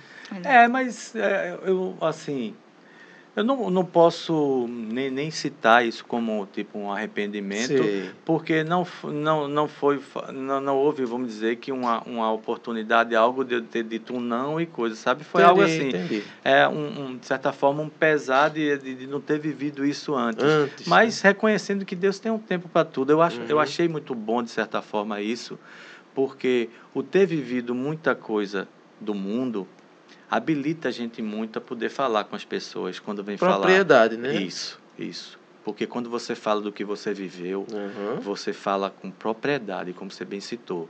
Então, quando a gente vai evangelizar, quando fala com pessoas que muitos, às vezes eu vou falar de amigos, de pessoas que estavam vivendo ali, eu digo, eu posso olhar no olho de- dele e dizer, meu irmão, tudo isso que tu diz que é muito bom, tudo isso que tu fala, né? Eu já eu fiz. já vivi. Esse caminho que tu Só tá que o que eu estou vivendo, você, eu sei, não experimentou ainda. E isso, se você experimentar, você vai ver que é algo realmente diferente. Então é como que, de é, de certa forma, como se Deus deixou você viver aquilo e disse, como se dissesse assim, pronto, filho, venha cá, não é?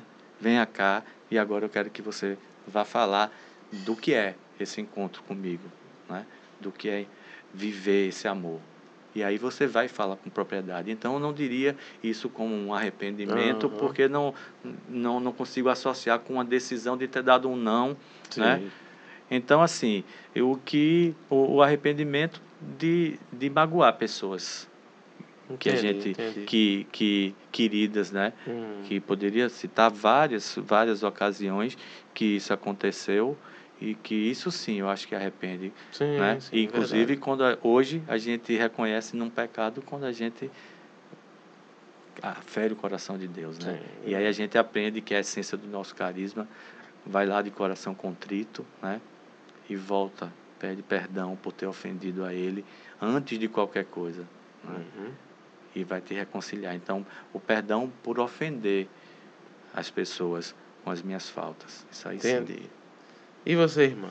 Lembrou de algum? Veja como são as coisas. Ah. É, é a mesma coisa. E Of- é?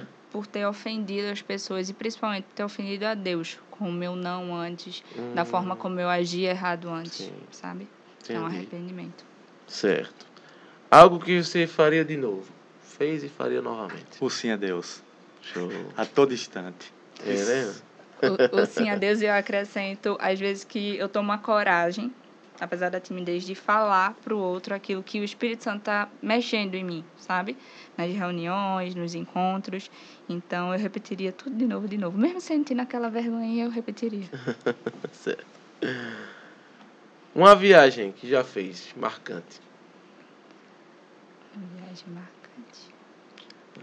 inúmeras lá para o santuário, né?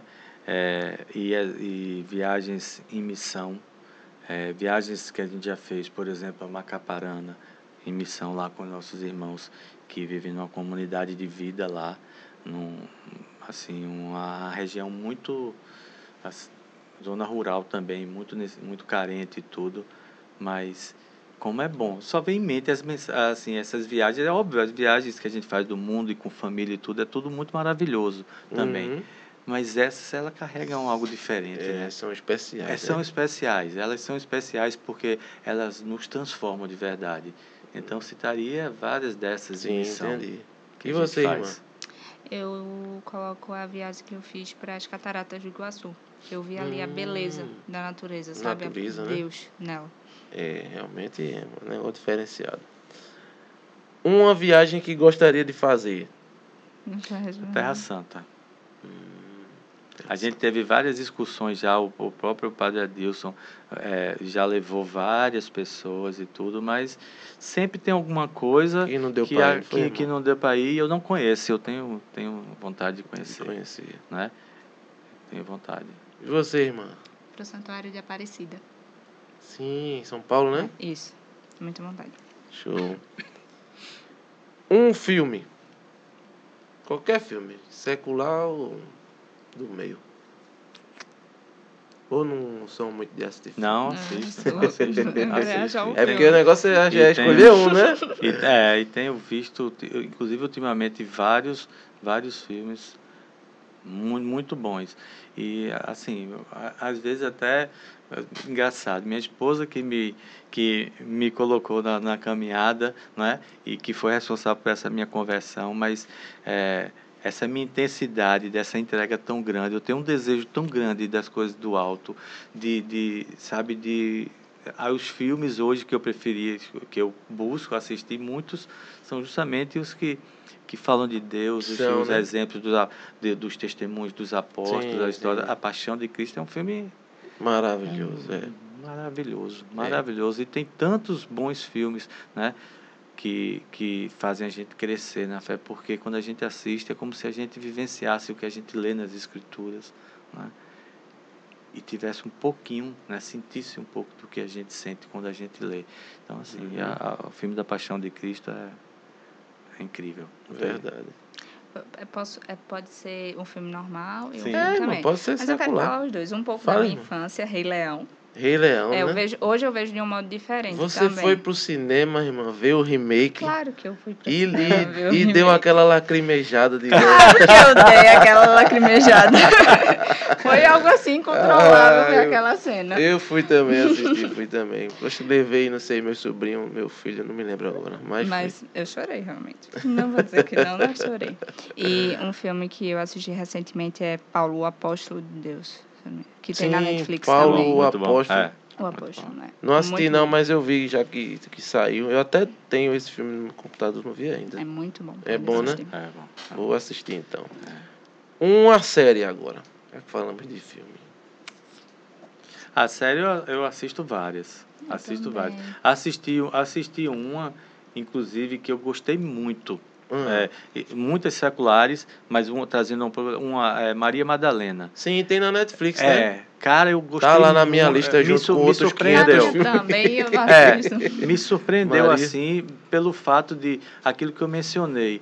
É, com, na- através do, do, do holofote vamos dizer, de, de Maria Madalena, a gente vivencia a história de Jesus Cristo todinho. Então era quase como se você estivesse assistindo. É a visão A- dela, né? É, Acredito que assim, seja. assim, mas muito legal, muito, muito bom. E várias sé- séries de vez em quando eu assisto. Eu, eu, eu evito assistir, começar a assistir porque Toma o tempo, né? toma tempo demais. Mas às vezes, tipo, você pega a madrugada aqui, aí pronto, aí eu pego e vou assistir aqui. Aí assisto várias. Recentemente assisti aquele do Gambito da Rainha, muito É interessante. boa, eu gostei também. Eu assisti Muito esse bom. também, É muito bom, é né? bom.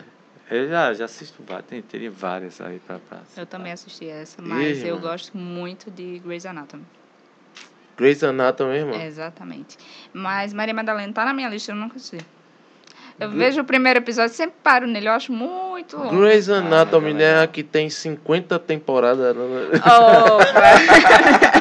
Não fale assim. É mais ou menos isso. Tá, décima caminhando pra quanta? isso. Décima Acho que quanta? tá na vigésima já. Vigésima? Sim. Eita. Muitos episódios pra ver ainda. Eu É, parei eu comecei- de assistir. Eu hoje, eu, É, hoje eu olho, vou primeiro olhar quantos episódios antes de começar, porque de- depois que você começa, você fica querendo ver Ai, mais. eu, eu tô muito- sem tempo de Primeira ver nada. temporada, 24 episódios. Multiplique isso por 19, 24 Eita, episódios cada temporada. É, é, É, é mas muita o difícil coisa. é, con- é conciliar isso. As séries tomam É. realmente Verdade. muito tempo e Eu tô sem cada, a gente tem cada vez de- menos, né? Eu tô de Assim, licença do trabalho, mas tô, não tô com tempo pra nada. pra ver um filme, eu tô por fora aí. Os indicados aí do Oscar eu não vi praticamente nenhum. então, Vamos lá. Um livro. Um livro. Olha aí. Diário de Santa Faustina. Tem um livro que eu gosto muito, que eu cresci bastante lendo ele, é O Cristianismo Puro e Simples.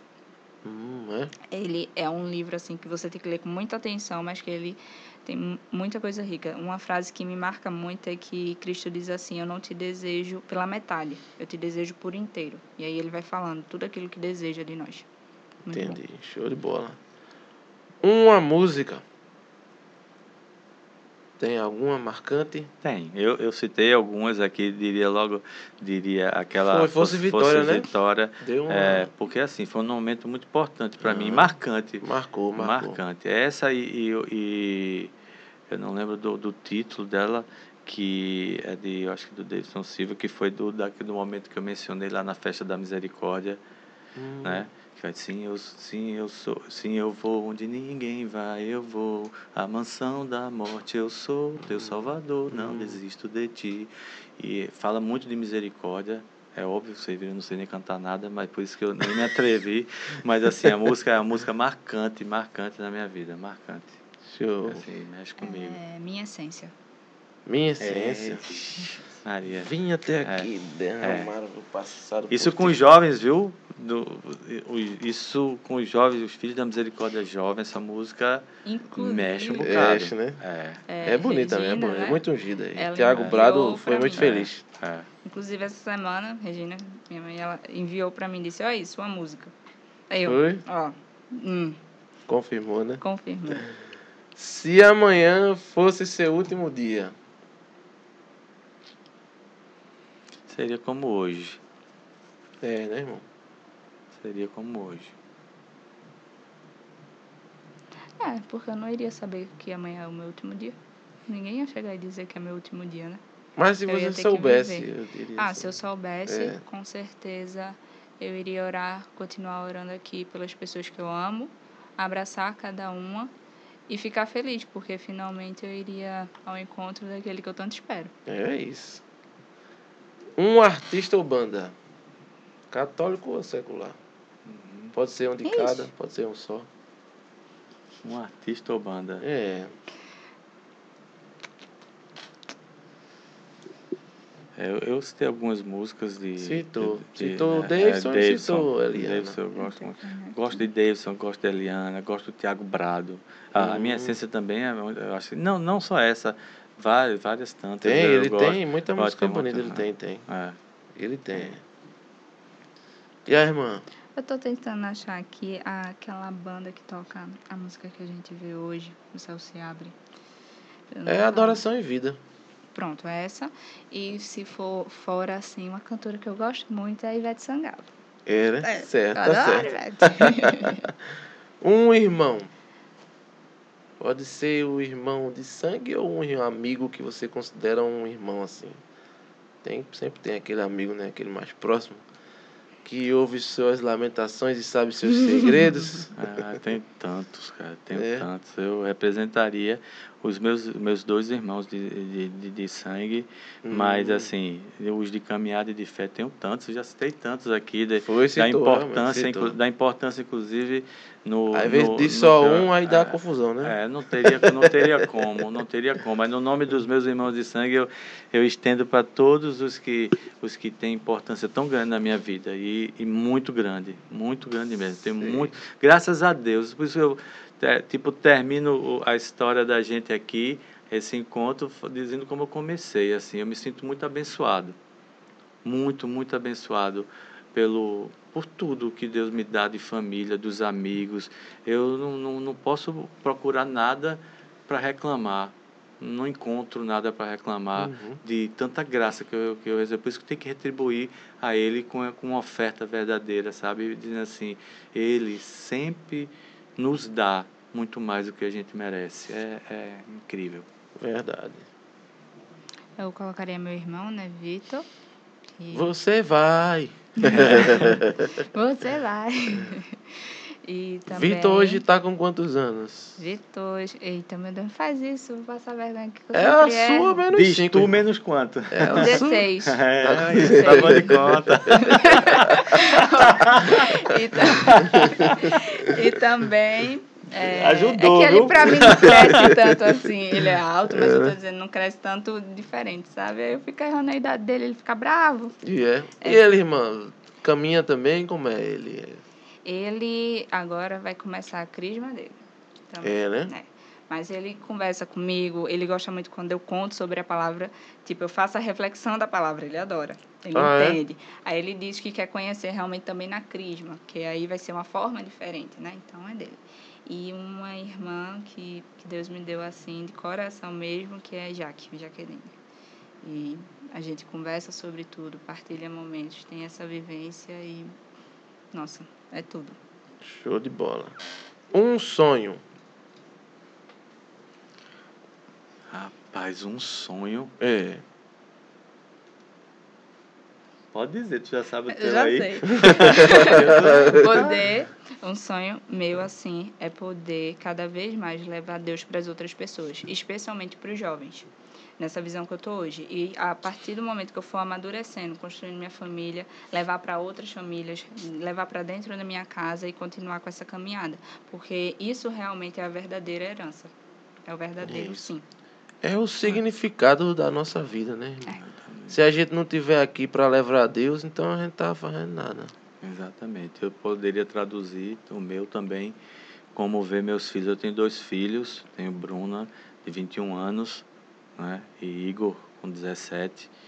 É, poder vê-los, assim, é óbvio que eles vivenciam tudo, né? Que eu e Simone a gente vive em comunidade tudo, Aham. Deus acima de tudo, mas de vê-los engajados, né?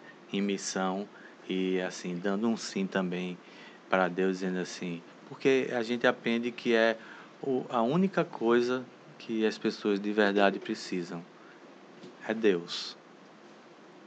Óbvio, poderia ter as preocupações de pai, de ver, de vê-los bem, eles estão encaminhados. Bruna tá, é estudante, está cursando medicina, Igor está para fazer vestibular agora.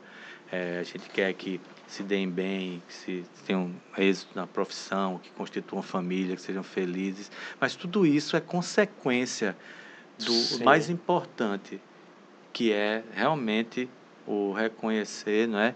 E, e- e se ofertar a Deus. Então, um grande sonho isso é isso, de, de, de vê-los dizendo assim, "É, aqui não tem mais, não preciso mais me preocupar, Entendi. sabe? Isso daí.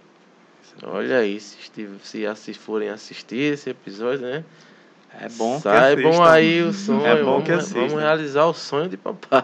Isso aí, isso aí. Bom, Um defeito. Ixi, tem vários. Ixi, Isso aí dá para fazer uma lista. Tem muita irmã. É porque a gente. Vou lhe ajudar pra você escolher só um, então. Não diga tudo não, diga só um mesmo que já tá bom. Eu acho que às vezes que eu sou impaciente. A gente pega isso. É, irmão. às vezes eu, assim, por, por essa intensidade toda, às vezes justamente com as pessoas que estão mais próximas, às vezes eu não, não, não ajo como deveria agir, com tanta com mais paciência, com... Entendi. né, é, justamente são os desafios que a gente vê, né? Hum, Às vezes eu me pego tendo com as pessoas, vamos dizer, da comunidade, e às vezes com a família, de repente, não. Né? Isso mostra uma fraqueza tão grande, né? dizendo assim, é, é a verdade que a gente precisa viver e deve começar dentro de nós e dentro de casa também, né? É, então, às vezes, né, não, não, eu percebo que às vezes eu não ajo como deveria agir. E reconhecer isso daí é, é expor uma miséria justamente que a gente aprende com esse carisma. Que não adianta você querer esconder nada de ninguém, né? É algo que eu preciso melhorar.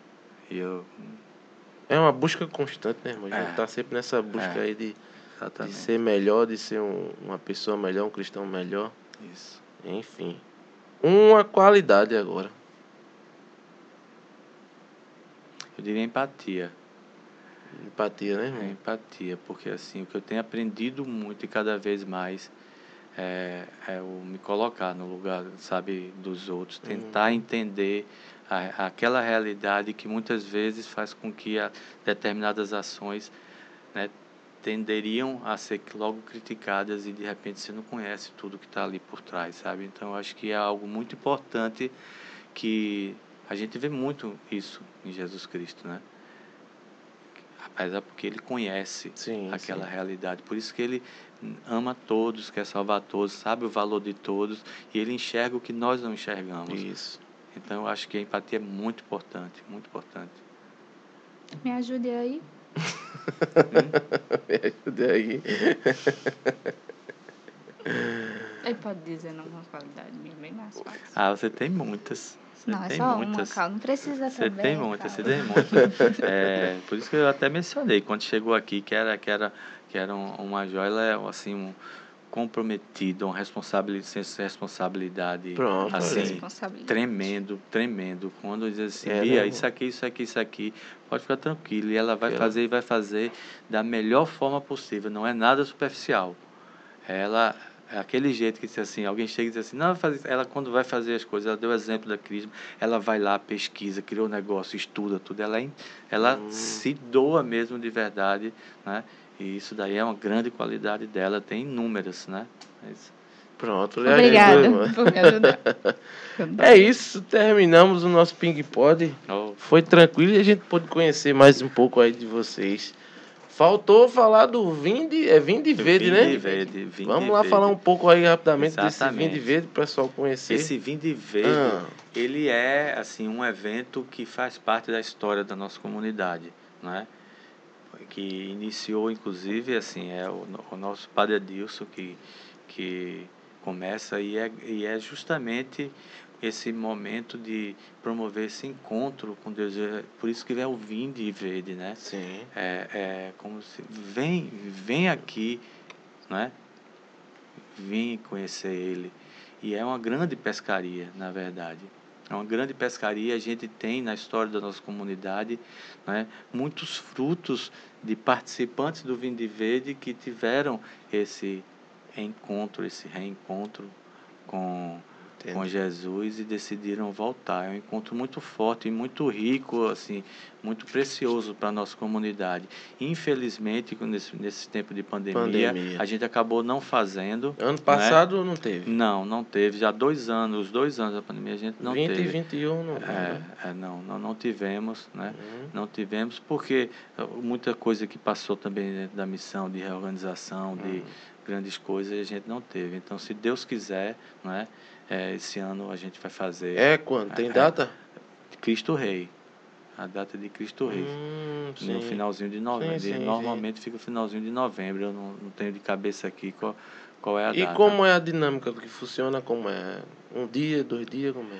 É, a gente já fez diversas formas. Já fez dois dias. Ultimamente a gente estava fazendo de um dia. Um dia, um né? dia só. Ultimamente Um de dia todo só. assim. Um dia todo. A programação de manhã Pregação, até o final da tarde. louvor, Pregação, tudo, né? louvor, é, com testemunhos e Santa Missa, né? E adoração. Entendi. Então o pessoal É. fica atento aí que É, tudo vai ser momento. divulgado nas redes sociais, né? Exatamente. Com certeza, com certeza. Certo. Que maravilha, meus irmãos. Eu, eu fiquei muito feliz de conhecer vocês, a história de vocês e também de conhecer aí a missão, né, que eu já vim acompanhando ali, algumas coisas no Instagram, né, que eu já tomei conhecimento e já fui vendo.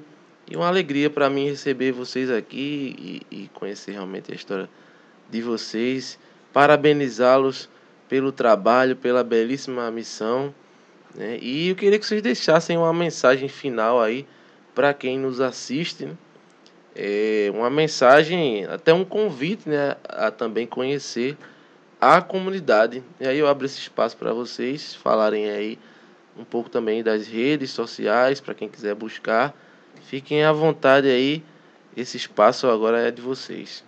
Aqui, direto para Pode o. falar primeiro. Das redes sociais? Pra quem Ou nos assiste. você geral? quiser. Sua palavra final aí para o pessoal. Então, é, eu queria convidar todo mundo a conhecer a misericórdia de Deus. Ah, eu posso olhar? Pode, é diretamente para. Aqui é diretamente Conhecer a pra... misericórdia de Deus através da palavra, através do Diário de Santa Faustina, a vivenciar isso de uma forma intensa, porque Deus ele nos chama a viver isso. E a partir do momento que você se derrama nesse amor, você vai receber esse fruto que é a misericórdia. E se quiser conhecer nossa, nosso trabalho, o trabalho do Padre Adilson através das redes sociais, pode acompanhar Filhos da Misericórdia Recife e também a rede do, a rede do Padre, que é Padre Adilson Simões. Obrigada. Show de bola. Maravilha.